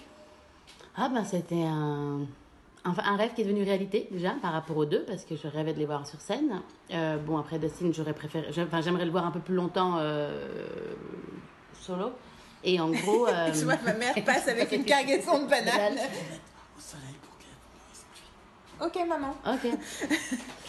Euh, donc oui, Donc, euh, pour ceux qui n'ont pas entendu, elle va mettre les bananes au soleil pour qu'elles mûrissent plus vite parce qu'apparemment, il faut manger les bananes très mûres. On a appris ça cette semaine grâce à ma mère qui est il faut manger les bananes quand elles sont tigrées comme dirait ma J'aime beaucoup cette, euh, cet adjectif, je ne connaissais pas cette expression pour nommer le fait que les bananes sont tachetées de marron partout, je trouve ça très joli. Ok, eh ben je n'avais pas entendu cette conversation donc maintenant je suis au courant aussi vu que je n'étais pas là. Euh, donc je disais par rapport à Dustin, euh, oui j'aimerais beaucoup le voir. euh, le voir plus, long- plus longuement, etc. Donc d'ailleurs, ce qui risque peut-être de se faire En août en août pour mon anniversaire. Ah Euh, donc et euh, non non j'étais j'étais j'étais j'étais aux anges quoi c'est exactement ça enfin je veux dire euh, on- tout ce que tu as dit par rapport au fait qu'on peut croire Adieu. euh, à Ouais. Dieu euh, ou à ce genre de choses euh, Enfin, Dieu ou à ce genre de- whatever else. J'aime pas ou à ce genre de choses, Voilà, exactement ce que je te dis, à ce genre de choses, euh, qui est... euh, non, ça, c'est... J'ai pas vraiment de mots, en fait, pour, pour, pour, pour décrire ça, parce que c'est tellement... euh, c'est tellement encore à l'intérieur de moi, en fait, Mhm. que je... Que le fait de mettre des mots et d'expliquer ce que j'ai ressenti... euh, Diminuerait presque l'expérience. oui, mais, mais, mais un peu fin à cette histoire en fait. Et pour l'instant, elle, est encore, elle est encore avec moi, tu vois ce que je veux dire? Tant que j'ai pas écrit à Dustin euh, pour lui demander si je peux utiliser les vidéos que j'ai fait de lui et d'elle, d'ailleurs, euh, peut-être que. Mais euh, c'est rigolo parce que moi, donc, je l'ai déjà vu en concert plusieurs fois. Euh, je l'ai découvert, elle était en première partie de mes artistes préférés. Je suis rentrée dans la salle, j'ai entendu sa voix, j'ai fait Et C'était il y a très longtemps. Mais malgré tout, ça, la magie ne. Enfin, ça ne déçoit jamais de la voir en vrai et de l'entendre. Et en fait, ils ont commencé par chanter une chanson qu'ils avaient écrite quand ils se sont rencontrés il y a deux ans, qui sont devenus amis et qui n'existe pas. Et donc, le premier truc qu'il va falloir faire, c'est leur demander euh, pitié, foutez-la sur iTunes, qu'on puisse la voir en vrai parce que ça s'appelle You and Me. Enfin, c'est très très très beau. Et on aimerait qu'ils continuent à faire de la musique ensemble. Mais donc, euh, et donc, donc, du coup, ce truc, cette entrée en matière pour ce film, et c'était, c'était hyper drôle, c'est que là, on va parler du film, mais justement, le début, on a vu, le film a commencé, et en fait, on a une première version où il manquait une piste audio, c'est-à-dire qu'il y avait une piste musique, mais il n'y avait pas la piste du son et des, et des, Des et des paroles. paroles. Et du coup, je me suis dit, en fait, c'est l'histoire d'une fille sourde. Parce que moi tu voyais les gens, tu voyais les gens bouger les, les- les- les lèvres sans, sans entendre de son. Et je m'étais dit, ah, en fait, parce que j'avais demandé aux filles de ne rien me dire sur le film, euh, même pas avec qui c'était, mais bon, j'ai reconnu Marie McDonald sur la photo de l'affiche, et aussi, euh, comment il s'appelle? J'ai oublié son nom, Irfan Khan, c'est ça? L'acteur indien qui joue dans Life of Pi et qui joue dans The Lunchbox, qui est sur l'affiche aussi. Et en fait, euh, je me suis dit, ouais, en fait, c'est l'histoire d'une sourde. Irfan Khan, ouais. Et en fait, non, c'était juste un problème de piste. Ils ont arrêté le film, ils ont repris le film. Il fait Ah, ce coup-ci, on entend l'aspirateur. Mais donc voilà, donc on a vu ce film qui dont je n'avais absolument pas entendu parler. Alors, le film. Marine, Carole, qui veut commencer à. Alors. euh, Je sais pas si on le pitch. Vous voulez qu'on le C'est ça, est-ce qu'on le pitch ou est-ce qu'on. C'est l'histoire d'une femme sans histoire qui va se révéler à elle-même. Et le mot puzzle a du sens. voilà, disons juste ça. Après, si tu veux plus spoiler, on peut, on peut commencer à. Je pense que de toute façon, au fur et à mesure de la conversation, on va, on va, on va le faire euh, sans le vouloir. Euh, alors, je trouve que l'entrée en matière du film est très belle, puisqu'on voit donc cette femme passer l'aspirateur, ranger des chaises, poser des banderoles d'anniversaire, puis on la voit pendant une fête euh, couper du gâteau, ramasser une, une assiette cassée, demander à son mari s'il s'amuse pendant cette soirée. Et donc on voit euh, une femme au foyer, euh, apparemment timide, réservée, un peu euh, maladroite, angoissée peut-être, qui a du mal à, à, à se mélanger aux, aux gens dans cette, dans fête socialisée et qui, et qui donc euh, se, euh, se rattache aux tâches domestiques pour euh, se donner une contenance dans ce moment-là et puis se protéger même du fait d'avoir à interagir avec les autres. Et on a la sensation qu'elle organise cette fête pour son mari et pour sa famille. Et juste après, on comprend qu'en réalité, il s'agissait de son anniversaire à elle. Et cette entrée en matière raconte beaucoup de choses sur le personnage, sur sa famille, sur leur interaction. Là, c'est extrêmement fort, sans avoir à expliquer quoi que ce soit. Euh, des plans qui sont plus des plans d'observation, de mise en Ouais. situation, euh, nous disent tout ce qu'on a besoin de savoir sur cette femme, sur son mari, sur euh, leur environnement. Quoi, en fait. Le fait qu'elle soit là, à, à organiser sa propre fête, et euh, qu'elle soit là, elle, à se soucier des autres et à, à jamais se soucier un seul instant d'elle-même euh, dans les dix premières minutes de film, et ça va organiser toute sa Ouais, trajectoire elle parle après. presque pas, quoi. Mm. Elle parle juste pour demander aux gens des trucs. Enfin, juste. Et d'ailleurs, c'est son mari qui presque lui interdit, euh, lui dit euh, non, ne répare pas l'assiette, pas ce soir. euh. Mm. Il essaie de le- la forcer à s'amuser dans les conditions dans lesquelles, euh, clairement, une fête a été organisée, pas pour ce ce qu'elle, elle aurait aimé faire, mais plus pour ce qui se fait. Il y a vraiment quelque chose. euh, euh, au début, j'ai vraiment pensé qu'il y avait un- qu'elle avait un trouble de l'anxiété euh, spécifiquement avancé et tout. Et puis en fait, non, c'est plus. euh, tu sens ce à quoi. Il y a vraiment un sujet sur ce à quoi se réduisent les personnes qui s'interdisent de vivre en fait. Mm. Mais là, moi, la scène la plus forte, je trouve, c'est quand elle met les bougies sur son gâteau, en fait. Elle prépare le gâteau, elle met les bougies. Elle-même qui met les bougies. Toujours, machin, elle arrive avec le gâteau. Et là- et là, elle le pose et tout le monde lui souhaite un joyeux anniversaire et elle souffle sur ses bougies, quoi. Et tu fais genre, Et je trouve ça, et je trouve ça hyper triste, tout. hyper Ah, cruel en fait sûr. que personne ne soit là pour lui mettre ses bougies sur son gâteau. Enfin, ils sont là, temps, mais ils sont il est en attente en qu'elle les permanence. empêche de le Il est faire. possible qu'elle les empêche de faire parce que c'est s'occuper de la maison, c'est son identité en fait. elle ça s'est- elle réduite uniquement au fait d'être. euh, ah, bien sûr, surtout quand tu vois que comment ça évolue après, quoi. Et euh, Et puis cette assiette cassée, elle est aussi euh, Importante. enfin, elle est programmatique de ce qui va se passer après. C'est le, un- premier puzzle, c'est l'assiette le- C'est le cassée. fusil de Chekhov aussi, Ouais. parce que c'est le truc qui va être réutilisé plus tard pour un Mmh. moment euh, Oui, oui. important. Mm. Mais il y a quelque chose de très beau en général hein, sur le fait que le film arri- arrive à dénoncer, enfin vraiment à poser une vraie question sur euh, la place des femmes dans la société traditionnelle ou pas traditionnelle, en ayant des personnages qui la mettent dans cette situation, qui font qu'elle qu'elle a choisi cette situation aussi, qui sont pas des personnages négatifs. Je trouve que c'est très fort qu'elle n'ait pas un mari violent, salaud, qui la frappe, enfin ce genre de choses. Qu'il y ait quelque chose où la bienveillance parfois et l'amour de l'autre est aussi quelque chose qui t'empêche d'exister, qui peut t'empêcher d'exister si tu t'autorises pas toi-même à exister quoi. Et quelque part, euh, cette femme qui se révèle à elle-même, c'est pas contre son mari, c'est pas en dépit de son mari, c'est presque à côté de son mari. Mm, mm. Et je trouve ça important de dissocier la nécessité d'accomplissement d'une vie de l'oppression en fait. Puisque l'oppression, elle est aussi, on se la fait à nous-mêmes quoi. Mm. Et on n'a toujours pas parlé de puzzle. Mais disons que ça donne très envie d'acheter des puzzles et d'en faire pendant des heures. Je sais pas si t'as fait ça, la première fois qu'elle ouvre un puzzle, parce que donc il y a des réels puzzles Ça donne envie. hein. Ça donne envie, hein, complètement. Ah, moi, c'est quand, quand elle rentre dans le magasin, quoi. Mm. Lequel je vais prendre, quoi. tu vas en acheter 5, quoi. Minimum.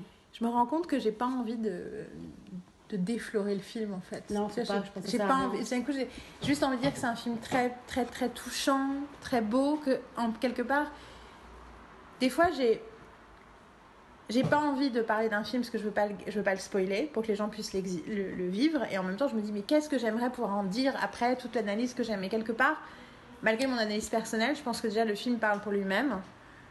Il n'y a pas de, tu vois, c'est pas c'est pas c'est pas décrypté, c'est pas codé, c'est complexe, mais c'est lisible. Et en même temps, je pense que chacun doit avoir sa propre réflexion sur le film. On pourrait en reparler à l'Institut des DVD.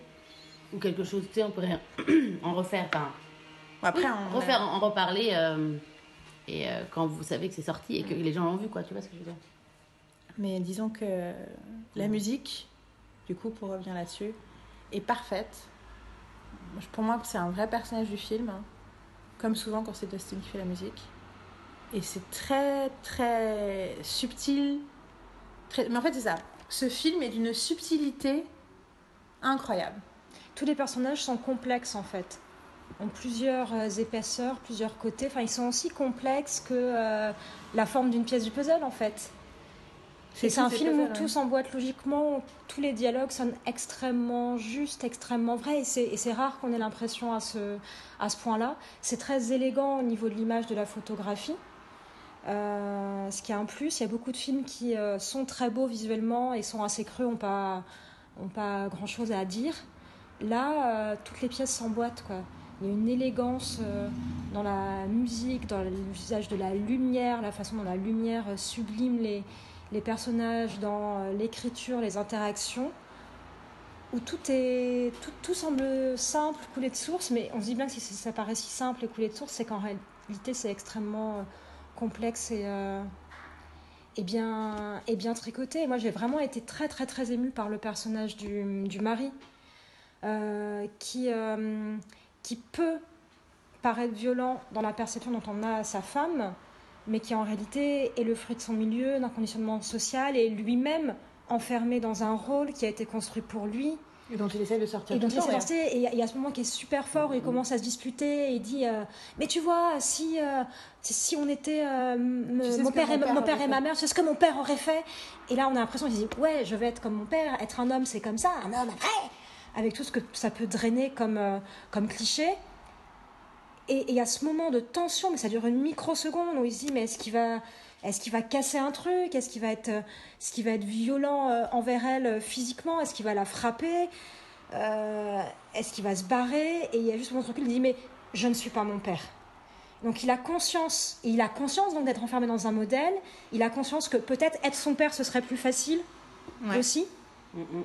d'être juste euh, ce stéréotype. Il dit je ne suis pas ça. Et donc lui aussi il s'affirme que la façon dont elle elle va évoluer pendant le film le confronte lui à des choses auxquelles il pensait pas se confronter, mais il souffre en même temps ça lui fait du bien parce qu'il avance et, euh, et la dynamique euh, qui, est inst- qui est instaurée aussi avec les enfants, la façon dont ils considèrent leurs enfants et leur parcours. Et, et c'est que des gens qui sont complètement euh, abîmés et, euh, et qui en ont conscience. Quoi. Je, je les trouve tous très, très héroïques parce qu'ils se confrontent vraiment à eux-mêmes et c'est pas si simple que ça. T'as l'impression qu'ils sont abîmés parce qu'ils sont enfermés dans une boîte, pas parce qu'ils ont été damaged? Juste que c'est ça, qu'ils se sont flétris en étant enfermés dans un truc sans air. Mm. Mais c'est rigolo parce que euh, il y a vraiment quelque chose sur. euh, tu parlais d'élégance et tout. Moi, je, je pense que j'utiliserais le mot délicat. C'est un film extrêmement Oui, mais je délicat. crois que c'est un des premiers mots euh, moi que j'avais employé ou qu'on avait utilisé en sortant. euh, Il y a quelque chose d'une grande délicatesse et d'une grande Oui, oui. douceur à, Oui, à oui. tout moment.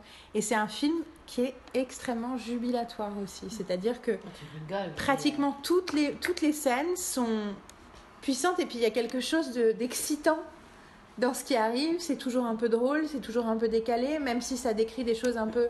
Enfin, qui sont profondément euh, complexes quand même, qui est le fait de changer de vie en fait, enfin de changer de vie de l'intérieur, de commencer petit à petit à changer ta façon de parler aux autres, de façon de penser sur toi-même et de faire les choses.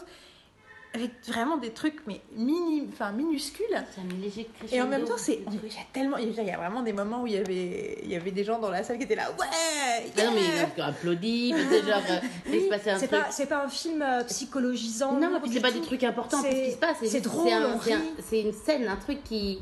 Une décision faite et les gens sont. Ouais, pour donner, pour donner un exemple de, de- enfin le personnage, enfin Marie McDonald est juste incroyable à regarder du début à la fin du film, mais il y a un moment que je trouve qui caractérise un peu son esprit particulier où elle dit à quelqu'un, elle dit non mais t'es pas bizarre, t'es différent, t'es juste euh, comme personne que j'ai jamais rencontré dans ma vie, elle dit ça comme ça genre non non t'es pas bizarre, t'es juste, j'ai jamais rencontré quelqu'un comme toi, mais avec une espèce de de légèreté, de tu vois il y a de la gentillesse et il y a toujours une, il y a une pointe de sarcasme derrière et une Mais très- pointe de... très- elle est très honnête en fait. Elle Ouais. dit les choses. euh, Ouais. Un, Et, peu, à- euh, un peu à la Sheldon, tu sais, à dire les trucs. euh, Et Irfan Khan façon- est assez, est assez irrésistible comme d'habitude dans ce film. Il faut bien dire qu'il a un- quand même un charme assez incroyable, ce type. Et une espèce de, de, de flexibilité, de fluidité dans son jeu et dans sa façon de d'être. Je sais pas, c'est... Et puis il y a des moments qui m'ont...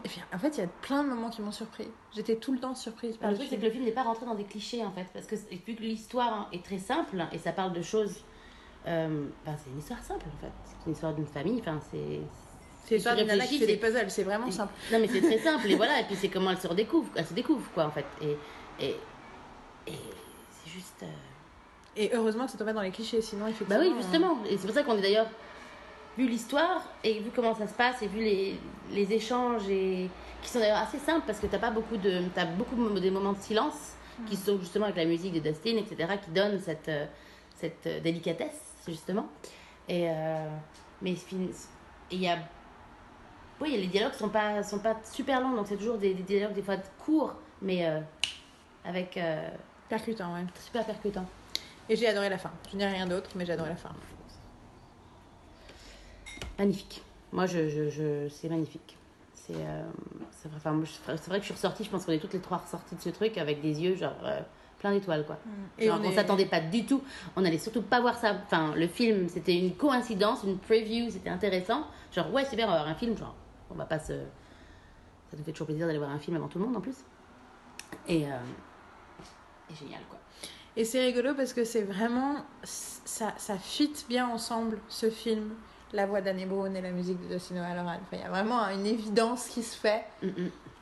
Ah, c'est ce qu'elle dit en plus. Elle dit qu'elle a, vraiment euh, fait cette chanson en ayant vu des, mm, des shots, enfin des, Une des- version, une euh, version, euh, enfin des, des moments du film par rapport à elle et qu'elle a vraiment fait sa, sa chanson par rapport à elle, quoi, par rapport au personnage et, euh, et tu sens que c'est vraiment le personnage dans ses mots quoi, et euh, dans la musique. Et, le- et donc, sur la fin du film, la chanson commence. Et c'est vrai que nous, on venait de l'entendre, du coup, euh, juste avant le film. Et donc, la chanson s'appelle Horizon au pluriel. Et à un moment, il y a une des phrases, c'est Let the light in, laisse rentrer la lumière. Et une des premières phrases, c'est aussi euh, Des fois, la vie est tellement riche qu'on a besoin de. qu'on a l'impression qu'on ne peut pas euh, retirer euh, de soi-même assez de respiration pour la vivre, un truc comme ça. C'est... Donc il y a vraiment effectivement toute une thématique du film dans la, chanson. Je trouve que ça aussi, ça me faisait penser, en les voyant parler de la musique et en lisant le truc, je me dis, mais je pense qu'on sous-estime quand même tout ce travail et toute cette attention portée, euh, notamment aux chansons. Je pense qu'on on a du respect pour la composition de musique de film. Mais pour les chansons qui sont trucs, il y a un peu un côté où les gens ont l'impression que c'est un truc mercantile, facile et tout. Mais je pense que écrire une vraie belle chanson pour un film, c'est aussi un- une œuvre artistique particulière. Et, il parlait du fait, enfin, elle avait parlé du fait qu'elle aimait beaucoup le film. Et c'était. Et quand on est sorti, on a croisé Dustin qui a dit, enfin, parce qu'il signait des, des trucs, et qui a dit Ah, you made it through. T'es genre, ça avait été laborieux de regarder le film. Moi, j'étais là, What? Donc, euh, bon, je pense qu'on vous a donné envie de le voir. Dites-nous ce que vous en pensez le jour où vous arrivez à le voir. Euh, et donc, voilà. Et donc, maintenant, on peut parler un peu plus euh, de Dustin. Et de, ou alors, on, donnons quelques indications. On racontera peut-être là, toute l'histoire une autre fois, si on le revoit en, en août. Oui, alors Dustin. Non, je sais pas, tu veux raconter toute l'histoire ou... Non, non, toute l'histoire, je vais faire, on va le faire bref. on va faire bref parce que sinon, c'est, on est encore là demain. Euh, Bah, donc, raconte la rencontre et du coup, je raconterai moi, je, donc, il y a, on va dire, trois ans maintenant, trois ans? Ça fait trois ans, hein, je crois. Je Trois crois que ans. Ça fait trois ans. ouais. C'était justement pareil, enfin, c'était quand, à quelle période? C'était. Fin août, début septembre. Ouais, bah, oui, fin, Bah, août. c'était. C'est en août, ouais. Bah, je dis fin août, c'était- début c'était- septembre, je c'était il y a la trois ans exactement, trois ans où. Tu vas regarder quand est-ce qu'il 3 ans ou 4 ans. Enfin, en tout cas, c'est 3 ans ou 4 ans. Et c'était. euh, C'était avant le mariage de mon frère. Donc, quand est-ce que mon frère Tu sais, parce qu'on a raconté à Rémi après. C'était pas 2012 hein Non, 2012, c'est pas possible. 2012. J'étais- euh, Genre, J'ai il y a fumé. 6 ans, Euh, non, non. Je vais regarder quand est-ce qu'il a gagné l'Emmy. Donc, Pardon, spoiler. Ah, bah, tu mon truc. Non, euh, donc, je travaillais chez Sandro à ce moment-là, au Galerie Lafayette de Berlin, et euh, au rayon homme. Et en gros, un homme arrive euh, et cherche une, euh, un costume. Un costume, enfin, pas vraiment un costume, un. Ah, un. 2015. Comment t'appelles ça? Enfin, je- c'est pas Un suit? Si, c'est un un suit, mais non, mais t'as. Un tox, tu veux dire? Un tox, ouais, c'est ça, un tox. Ça Un tox. smoking. Un smoking, merci. Un smoking, donc, euh, donc un costume élégant, donc un smoking pour, euh, pour un event euh, important euh, dont je n'avais aucune idée ce que c'était. Et euh, ils ont essayé de le refourguer à The Couples et j'ai fait no C'est moi, je vais le prendre, donc je m'en suis occupée, nanana. Genre un beau bel américain vient ici par ici. Je Et, euh, et je lui montre et finalement euh, on commence à papoter pendant qu'on fait l'essayage, etc. Il dit qu'il cherche ça pour un event. et j'ai cru entendre, il était avec sa nana, qu'il y avait une, c'est pour une cérémonie. Et je, lui ai demandé- je me permets de lui demander, moi et mes gros sabots, oui, euh, c'est pour une cérémonie. euh, cérémonie de quoi? Est-ce que je peux me permettre de vous demander de quelle cérémonie? Bon, tout ça est en anglais, bien sûr. Et il me fait, ah oui, euh, bien sûr, c'est pour les Emmy Awards. Je fais, oh Alors, je reste très très calme parce que bon, c'est pas comme si je connaissais ce qu'étaient les Emmy Awards. Je reste très très calme et je lui dis, ah Et je lui dis, pour, pour quelle catégorie? Oh, musique, je, je suis un compositeur, ok. Je fais, oh, nice enfin, Et je lui dis, et pour, euh, pour quelle série? Il fait, ah, vous savez que les Emmy Awards c'est pour les séries? Je fais, oui, oui, oui. Enfin, non, je, je, je, connais un peu le milieu. Mais euh, il fait, il fait, oh, euh, et euh, il, a- il aime bien dire euh, obscure thing et des trucs, oh, une petite série euh, pas connue, etc. Je fais, euh, ah, mais dites peut-être que je connais. Et il me fait, ah, Transparent. Je fais, what? Transparent, ah, j'adore cette série. Il fait, ah, vous connaissez? Je fais, ah, j'adore, c'est absolument génial. C'était déjà après Ah, la bah saison écoute, ouais. euh, oui, j'ai fait la, c'est moi, je suis, euh, je suis nominée pour euh, la musique de cette série et, et donc bien sûr j'ai besoin d'un truc. Ah, c'est génial et donc on a papoté, etc. Il me dit son nom, etc. On papote, etc. Euh, comme je dois lui faire faire euh, les, les coutures de, enfin, je dois mettre, oh, j'arrive pas à trouver les mots. Euh, Les ourlets. tailoring, les ourlets par rapport à son truc. Je suis obligée Les de prendre retouches. son nom, les retouches. Je obligée de prendre son nom, son numéro de portable. Non, non, non, non, non, je l'ai plus. Euh, et en gros, euh, et m'occuper de tout ça. Donc, euh, on papote, etc. Je sais qu'il doit après, elle, elle doit aller chercher un, un nœud papillon qu'il veut faire lui-même. Donc, il s'en va, j'ai pris toutes les coordonnées, j'ai son nom écrit, nanana, donc en signature aussi d'ailleurs, j'ai des photos et tout. Euh, Stalker Much. Et, euh, et donc, le premier truc que je fais, c'est que j'appelle Yael. Je fais Yael, euh, tu t'éviteras jamais, euh, ce qui s'est passé, etc. Je lui raconte, etc. Et, euh, et je lui épelle le nom, en fait. Et Parce qu'elle m'a dit le nom, je n'ai pas réacti- réagi au nom en me disant je, ah, je connais un Dustin, mais. Et là, elle je me l'épelle. Je l'épelle et t'as Yael au téléphone qui se met à gueuler, à, à crier des gens. Mais putain, c'est le chanteur de Divix Et qui commence à, faire- à m'expliquer rapidos, parce que je lui dis Ah Et en fait, le truc, c'est que je dois amener le costume au dernier étage, donc j'ai fait. euh, Attends, juste pour que, parce que les gens ne vont pas comprendre le y a un- Devix, c'est un groupe indé qui existe plus depuis longtemps et qui, était, qui a existé entre la fin des années 90 et 2006 à peu près. Et que moi, je connais, enfin, que j'ai découvert aller dans vers 2002 et que j'ai fait écouter à Marine et qu'on a écouté pendant le machin et je continue à l'écouter encore aujourd'hui. Juste pour ça, voilà. Et il se trouve qu'il y a deux membres dans ce groupe, il y a une nana et un mec. Et, Et lui, c'est le mec. Donc, euh, donc je me dépêche, je me dis, euh, ah, il y a peut-être possibilité que je le, je le récupère, enfin, je le revoie pour, euh, pour lui dire que je sais qui il est, en fait, tu vois, juste pour voir un petit peu, parce que je me dis, zut, c'est dommage, quoi. Je et en gros, donc je, je, j'y vais, je, vais monter le truc et je le vois en train de faire la queue pour payer le truc. Donc, je monte à toute vitesse les deux étages pour déposer le machin. Et quand je redescends, il n'avait pas encore fini de payer. Donc, je vois que deux copines à moi sont sur le côté droit. Hop, je- je- j'entame une conversation genre filles Et là, il arrive et je lui dis Pouf Et je, fais, et je lui donne une. Enfin, je pousse les nanas pour aller vers lui. Et je lui donne une grande tape dans l'épaule, genre moi, genre avec mes gros sabots. Et je lui dis Tu avais pas dit que tu étais chanteur de, tu faisais partie de Devix? Et il m'a regardé avec des yeux You know, this obscure band. et je dis Mais oui je, dis, enfin, enfin, je, enfin, je sais pas si je je n'ai pas expliqué que c'était ma meilleure amie que j'avais eu au téléphone et que j'avais fait enfin, sur d'autres trucs. Péter un j'ai fait genre. Mais euh, non, j'ai j'ai dit que je connaissais, etc. Il fait Ah, really? Enfin, il était vachement. euh, Et puis il m'a dit Ben écoute, euh, euh, quand je reviens chercher le. je- quand je reviens, je te ramènerai des CD. Euh, je fais Ah, that's so sweet, etc. Là. Et finalement, donc je dis à Yael Il revient vendredi. et machin. Donc Yael, elle a squatté les galeries Lafayette. euh, Tout avec son vendredi. ordinateur tout le vendredi et tout le samedi parce qu'il est pas venu vendredi et le samedi finalement j'ai son numéro je l'ai appelé et il me dit ah qu'il avait pas le temps qu'il est super busy en même temps tu Maintenant, tu sais que c'est vraiment vrai et qu'il est vraiment très busy. Et donc, il enverra son enfin, qui, passe, qui passera lundi. Et finalement, euh, Et il te dit surtout Ah, j'étais en train de parler de toi parce que je suis en train d'organiser les CD. ça c'est lundi. Ah, c'est lundi quand je l'ai appelé parce qu'il je venait pas. Et, euh, et je l'ai appelé pour savoir euh, s'il venait parce que enfin, je savais que les Amy arrivait et il fallait qu'il parte. Et en gros, euh, je lui ai dit, euh, ben, il me dit, ah mais justement, j'étais en train de préparer tes CD, je pense à toi parce que je et donc je- par contre c'est mon assistante qui va passer. Donc j'étais très triste. Donc j'ai dit à Yael que Il viendrait pas. il ne viendrait pas. et voilà, donc c'était mon dernier truc et finalement elle m'a ramené deux CD euh, et c'était adorable. Bon, il s'était pas signé, mais bon, c'est pas grave.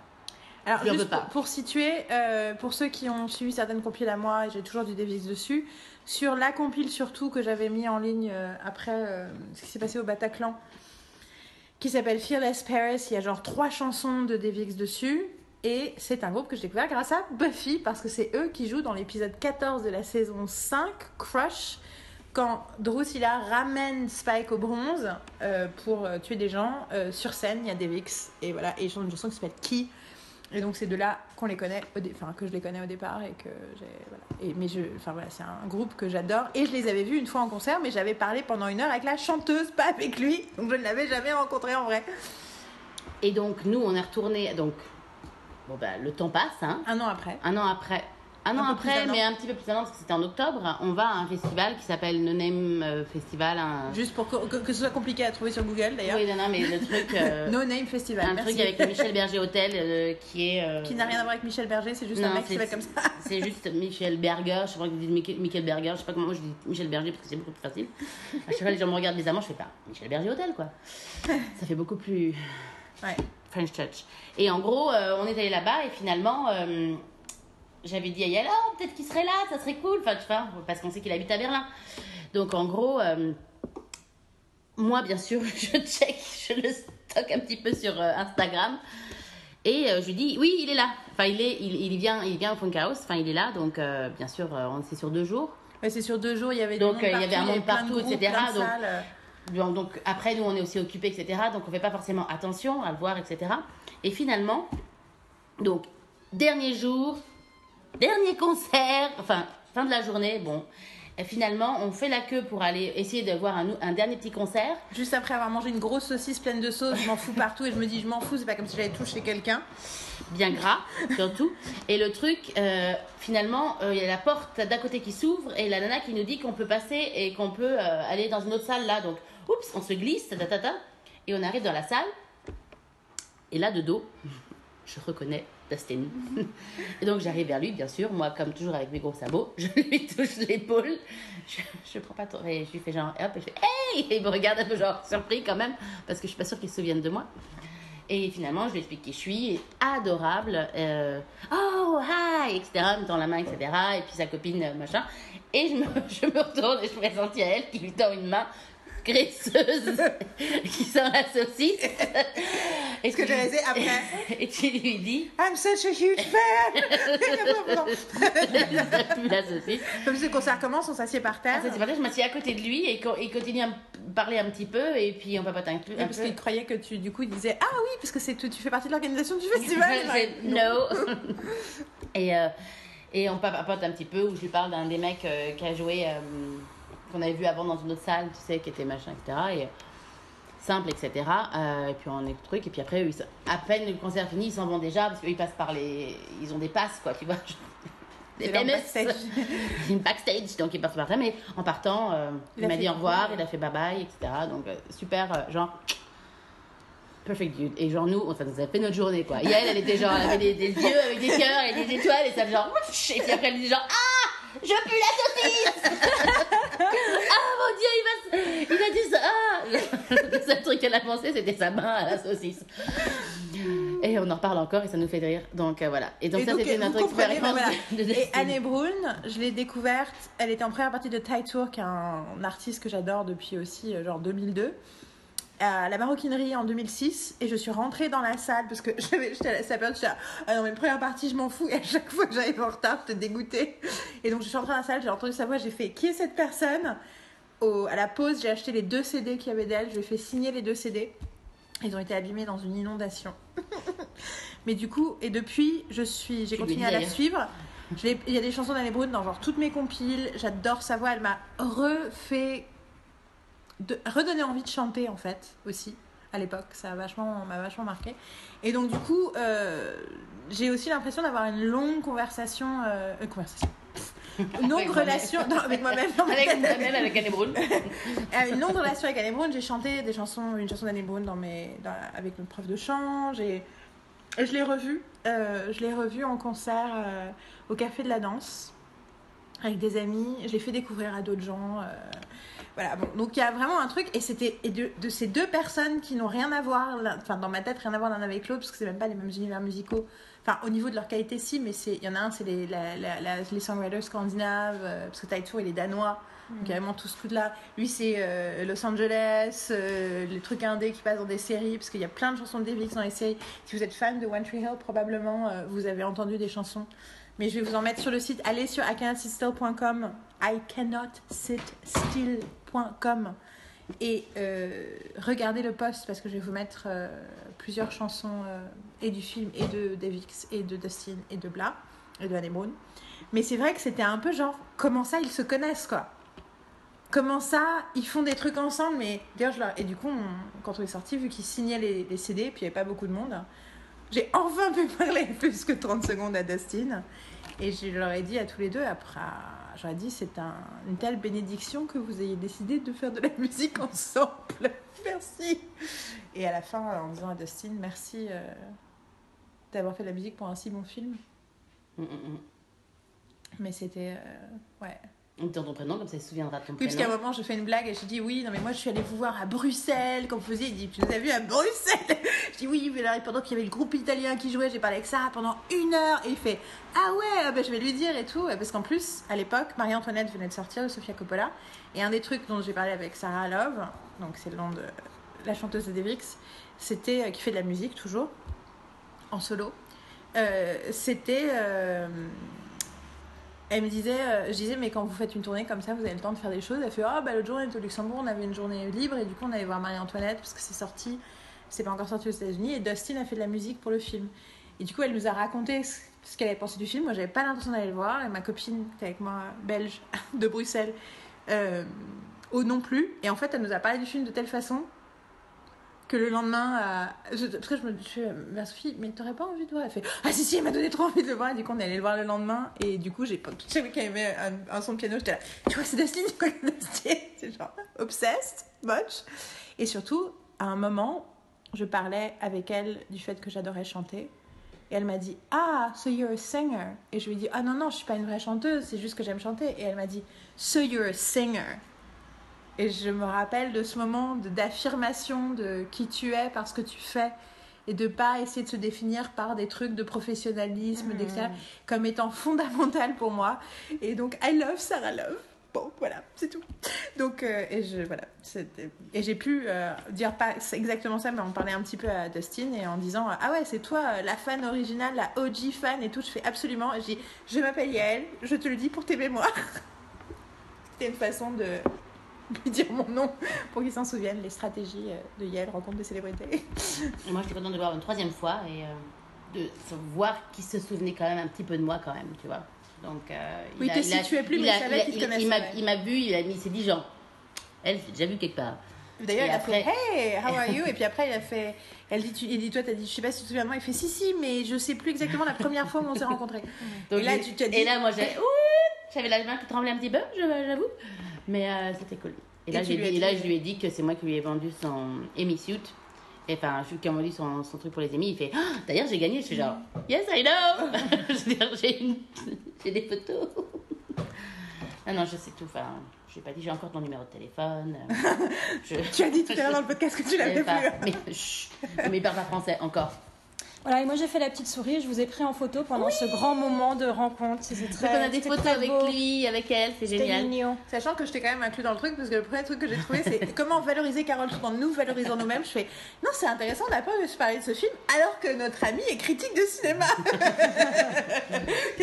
J'ai façon d'inclure Carole tout en disant We're cool people, on connaît des critiques de cinéma.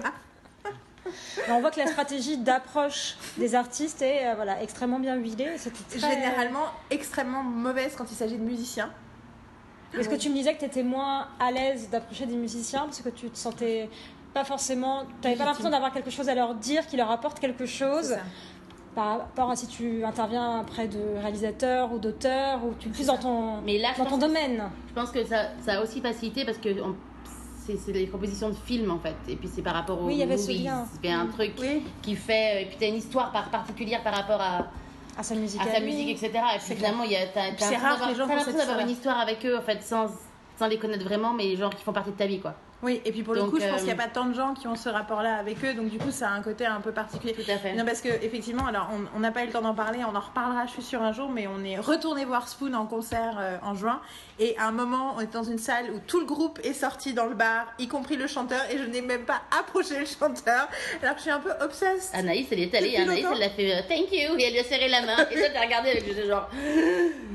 Ah ouais Mais euh, donc oui, ça montre bien que vis-à-vis des On musiciens, a parlé suis tout le pas- reste, on a parlé à tout le reste. à tout le reste du groupe. Ouais. Et t'as pensé même que tu pensais au bassiste, tu en parlais au bassiste, mais que c'était pas un original, et finalement tu t'es rendu compte que c'est.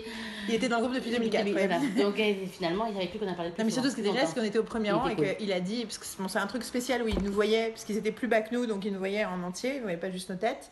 Et on était au premier rang, et j'ai dit un truc au bassiste en disant, non mais, euh, t'es enfin, you were great, je disais, et puis on, on le- Enfin, on peut vraiment le dire parce qu'on était juste devant toi. Et il me fait, oui, je sais, je vous ai vu. Et j'étais, oh, il nous voyait. mais effectivement, j'ai perdu tous mes moyens. Bon, façon. Mais, euh, Est-ce que je, je retourne au truc Moi, je vois la folle qui dansait devant. C'est une autre histoire. une On vous connasse, racontera, on vous l'histoire. qui, gigotait devant nous pendant de... Elle une n'était heure pas, pas méchante. Elle était pas méchante. She was pas- high as fuck. Yeah, Ça veut pas dire qu'elle était pas méchante. non, quand même. mais c'était Je- pas- je- non, mais le truc genre, yeah, but. non, non, non. On- C'est une autre. C'est une autre histoire parce que si on commence, on en a encore pour une heure. Alors, pour continuer sur euh, les trucs euh, de notre life berlinoise euh, qui n'ont rien à voir avec ce que vous, vous verrez quand vous verrez Puzzle, en sortant de là, il faisait enfin bon. Parce que je vais pas jusqu'à dire qu'il fait chaud, mais là, il fait chaud. Mais on est sorti, il était 21h15, 21h30. Ah oui, on a oublié de dire qu'il Eh, était dans la salle. JB À un moment, avant le début du film, j'entends une voix derrière moi. On était au début au premier rang, puis seulement, carrément, on s'est mis au deuxième rang. Puis j'entends une voix derrière moi et je me dis, je connais cette voix. Je dis, on dirait Jason Biggs. Je me retourne, je vois Jason Biggs, je reviens, je me remets face et je dis, Marine, Carole, il y a quelqu'un derrière. Je, c'est, c'est un acteur de gâteau, non j'ai dit tarte outre-Atlantique, pour ne pas dire American Pie. American Pie Et donc à un moment, j'aime beaucoup. Marine qui fait, hein, t'es sûr? Et là, sur deux, fait, ah oui, Ouais, effectivement, c'est c'est lui. bien lui, c'était pas un sosie. Non, Et là, la c'est un technique de Marine aussi, qui nous a pris en photo toutes les deux, avec Jason Biggs en arrière-plan, pour le prendre en photo sans nous donner l'impression de. Voilà. Plus, là, on voit il- qu'il y a une technique il parlait, aussi bien il y a un truc qui regarde la caméra. Ouais, euh, où il l'impression le qu'il fait. il posait derrière nous. Et si vous nous suivez sur Instagram, vous avez déjà vu la photo. Et sinon, et il y a eu un gagnant qui a découvert. oui, Big M l'a vu, euh, a vu, le- a reconnu, a reconnu que c'était Jason. Il dit c'est moi ou il y a Jason Biggs derrière vous? Non, non, c'est bien lui. Oui, parce qu'il a vu ton repost, il a pas vu l'original. Hein? Regarde le truc de Marine aussi. Et donc, à chaque fois qu'on va voir un concert euh, ensemble, il y a toujours un lien avec Buffy. Ah, c'est Parce que hallucinant. là, j'avais mis. j'avais- mis un je- portais un t-shirt Sunnydale. Devik, c'est dans. Enfin, Dustin est littéralement dans Buffy. Dans un épisode de Buffy. J'ai jamais réussi à voir si on le voyait à l'image, mais en tout cas, il est dans un épisode de Buffy. Tu portais le t-shirt et Jason Biggs a célèbrement fait American Pie avec Alison Hannigan. Donc, on est vraiment dans le Willow. Buffy. Je suis sûre qu'il y a d'autres. il y a d'autres Tout est liens. Je suis sûre connecté. qu'il y avait d'autres liens dans la salle qu'on ne sait pas. Sûrement, mais de toute façon, Buffy is everywhere. Yeah. Bon, je suis désolée, j'ai mis un- j'ai utilisé mon Donc en sortant, donc en sortant, donc on avait quand même la dalle parce que il était un peu tard. Enfin, le premier truc que j'ai dit, c'est que moi, On va j'étais voir. hyper excitée. J'étais là, ok, alcohol, I need alcohol. Où est l'alcool? Et, et Cara fait, oui, c'est une bonne idée ça. Il faut vraiment Et donc après j'ai eu le- moi la légère analyse du coin et à me dire, hmm, Ça. ok. Question de Marine. Bon, alors, vous voulez un endroit où on boit un verre ou un endroit où on boit- où on peut manger? Carole, immédiatement. On peut manger. Donc c'est après ça J'avais change, très faim. ça change la donne et j'ai parce que j'ai je pensais à un restaurant japonais qui est là, mais le problème c'est que c'était- il y a genre 8 ans que j'étais allée là-bas avec Anaïs et finalement le restaurant n'existe plus. Donc on est parti et finalement j'ai pensé à aller à Dolores. Dolores qui est un mexicain, euh, un restaurant mexicain mais euh, California style. Oui, c'est parce que c'est San Francisco. Il y a des cartes Voilà. de San Francisco partout. Et donc en gros voilà et c'est donc burrito, tacos, euh, la- tout, enfin et c'était Ah, très très bon. Et j'étais très contente parce que dans les burritos, celui qui, qui me donnait envie, il y avait deux piments à côté. Et je me suis inquiétée parce que moi, je suis un peu une petite nature. Et j'ai demandé à la nana, mais c'est c'est- c'est épicé pour euh, les Allemands ou pour les gens en général? Elle m'a dit c'est épicé pour les Allemands. Je fais bon, ça va, je peux le prendre. Et puis très contente parce qu'en plus il y avait une sauce à, à la cacahuète dedans. Mm. Il y avait vraiment rien. mm. N'importe quoi sur les cacahuètes. Mm, J'aime hungry. Moi, je, non, moi, ça, me, ça me donne faim, mais surtout, je pense que ce soir, on mange coréen, donc c'est cool. Vous avez compris, on va au cinéma. Deux fois. Deux fois. Ouais, Bon. on verra. Euh, on- Euh, donc Dolores, toi, c'était. On will go. Euh, Je savais, je n'étais pas sûre c'était sûr, mais ok, on va voir deux films. Ok. Ouais, Dolores, c'était euh, c'était très bon. Ce que je trouvais très sympa, c'est qu'à la fois, tu avais des propositions de plein de burritos déjà composés, que tu pouvais aussi euh, faire ton burritos, ton tacos. Enfin, c'est. À la fois, ça peut paraître hyper commun, mais là, il y avait vraiment un choix incroyable. Et c'est à l'image de tout ce qu'on peut trouver euh, dans euh, les restaurants, la restauration rapide, dans les magasins de bouffe en Allemagne. C'est que si tu veux manger euh, vegan de partout, tu peux et tu as plein de possibilités. Pas juste un truc en bas de la carte où tu vas. Et il existe Voilà. depuis au moins 8 ans, ce Ouais, truc. hein. c'est Il ça. est- Il est, c'est vieux que Quel que soit ton régime alimentaire, euh, voilà, et Il si tu manges du porc, tu n'en manges pas, si tu manges juste végétarien, si tu manges vegan, si t'es ceci, cela. Ah, tu peux, quel que soit ton régime alimentaire, tu te sentiras toujours inclus quand tu entres dans un magasin d'alimentation, quelle que soit sa taille, même des Mhm. tout petits euh, supérettes. Et c'est vrai dans tous les restos, que ce soit la petite restauration rapide ou du vrai restaurant posé où tu t'installes, quoi. euh, Il y en a vraiment pour tous les goûts. Et ça, je trouve ça quand même extrêmement rare ailleurs en Europe. Et surtout, c'était un côté de la Terre des Tourmes. euh, En France, on est très très loin du but, mais même en. Grande-Bretagne, il y a quand même non, des vrai. plats végétariens, mais pas forcément après Non, euh, des plats. Et en fait, Vegan moi qui n'ai pas quoi. besoin des trucs vegan, végétariens, malgré tout, moi aussi, ça me Ça fait donne plaisir envie parce que ça donne l'impression. Non, mais surtout, ça donne l'impression de l'inclusion. Ouais, c'est ça. Tu sens le Bah, côté, on a- on, est open, c'est bon. place On pour était tout le monde. pour prendre. On, avait, on hésitait entre un vegan et un, et un euh, full. Hein, euh. Moi, j'ai pris le vegan qui Oui, était pris super bon, très frais, l'avocat, au Nous, on a pris Wicked Beef. délicieux. Wicked beef, ouais. Et c'était délicieux. Coréen. Euh, mais non, et, et je trouve qu'aussi c'est situé, donc tu vas nous dire exactement où c'est, mais en tout cas, on est à côté de la Ferme on est à côté d'Alexanderplatz, et on était du coup sur des tables à l'extérieur. sur des euh, c'est ce qu'on appelle les, les- les tables de Biergarten en fait les grandes tables avec les bancs etc et peints de toutes les couleurs euh, blanches euh, vertes rouges enfin du côté de truc de Dolores c'est un peu euh, coloré quoi. On, est de- on était dans quelle rue? On est dans la Rosa Luxemburgstrasse on était vraiment euh, au coin de la Mundstrasse et euh, c'est vraiment à- c'est c'est à Kirchenmark ça reste à Kirchenmark parce que c'est c'est c'est- c'est ce coin là et c'est à euh, c'est à deux rues de De la tour de, de Alexanderplatz de la station et tu peux voir la tour de la télé derrière l'immeuble et le- parc Inn qui est le grand c'est vraiment ouais. Le grand hôtel. qui est c'est très très central quoi. Et c'est et c'est une institution Dolores donc Bah, écoute, euh, je voulais les amener parce que je me suis dit genre allez on va leur faire il y avait une, des, des cervezas, de la, de la bière euh, qui était très. elle aime bien très- elle aime bien le dire elle qui était très légère et tout ce qui me fait exactement ce qu'il me fallait. redis-le du coup, je me suis étouffée. Cerveza. Mais je le dis à moitié avec l'accent russe, mais c'est pas grave. Ça passe très bien.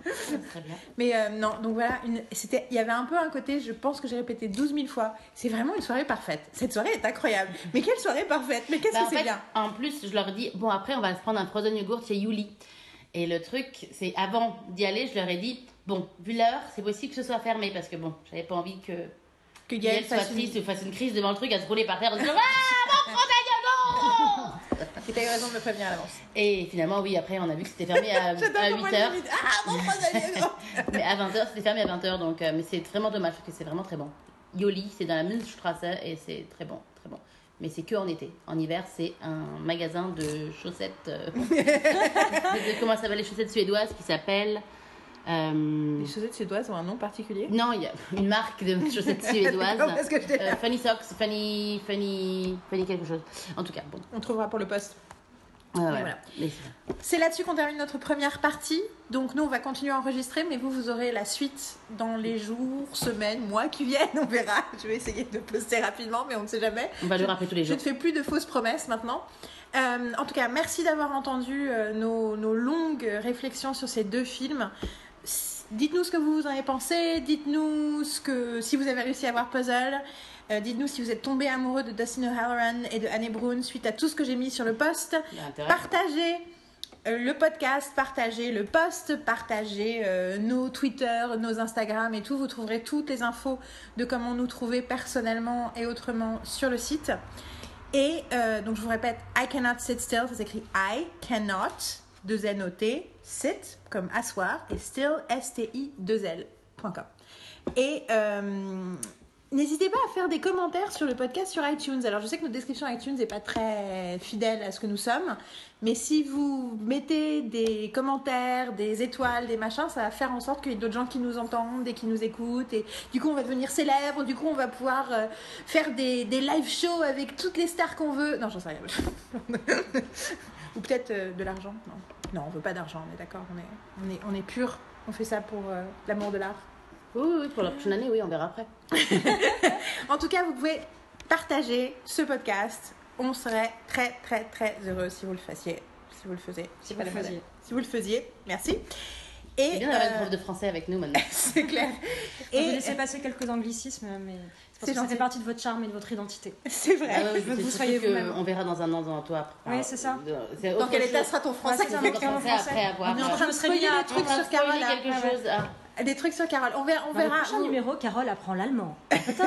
Dans le prochain numéro, on apprend où vit Carole l'année prochaine. L'année prochaine. Euh, oui, bah oui. Ah oui. On, on vit en année scolaire, hein. Les Français, scolaire. tu oui, sais, non, c'est vrai. l'année je- commence Non, mais en je dis la même chose, mais je reprends justement parce que ça, ça me plaisait. Oui, parce que les Allemands, ils font la- l'année, c'est de janvier à décembre. C'est pas de septembre à. Donc quand Oui, on parle de l'année prochaine. J'ai remarqué ça dans- en voulant acheter un agenda.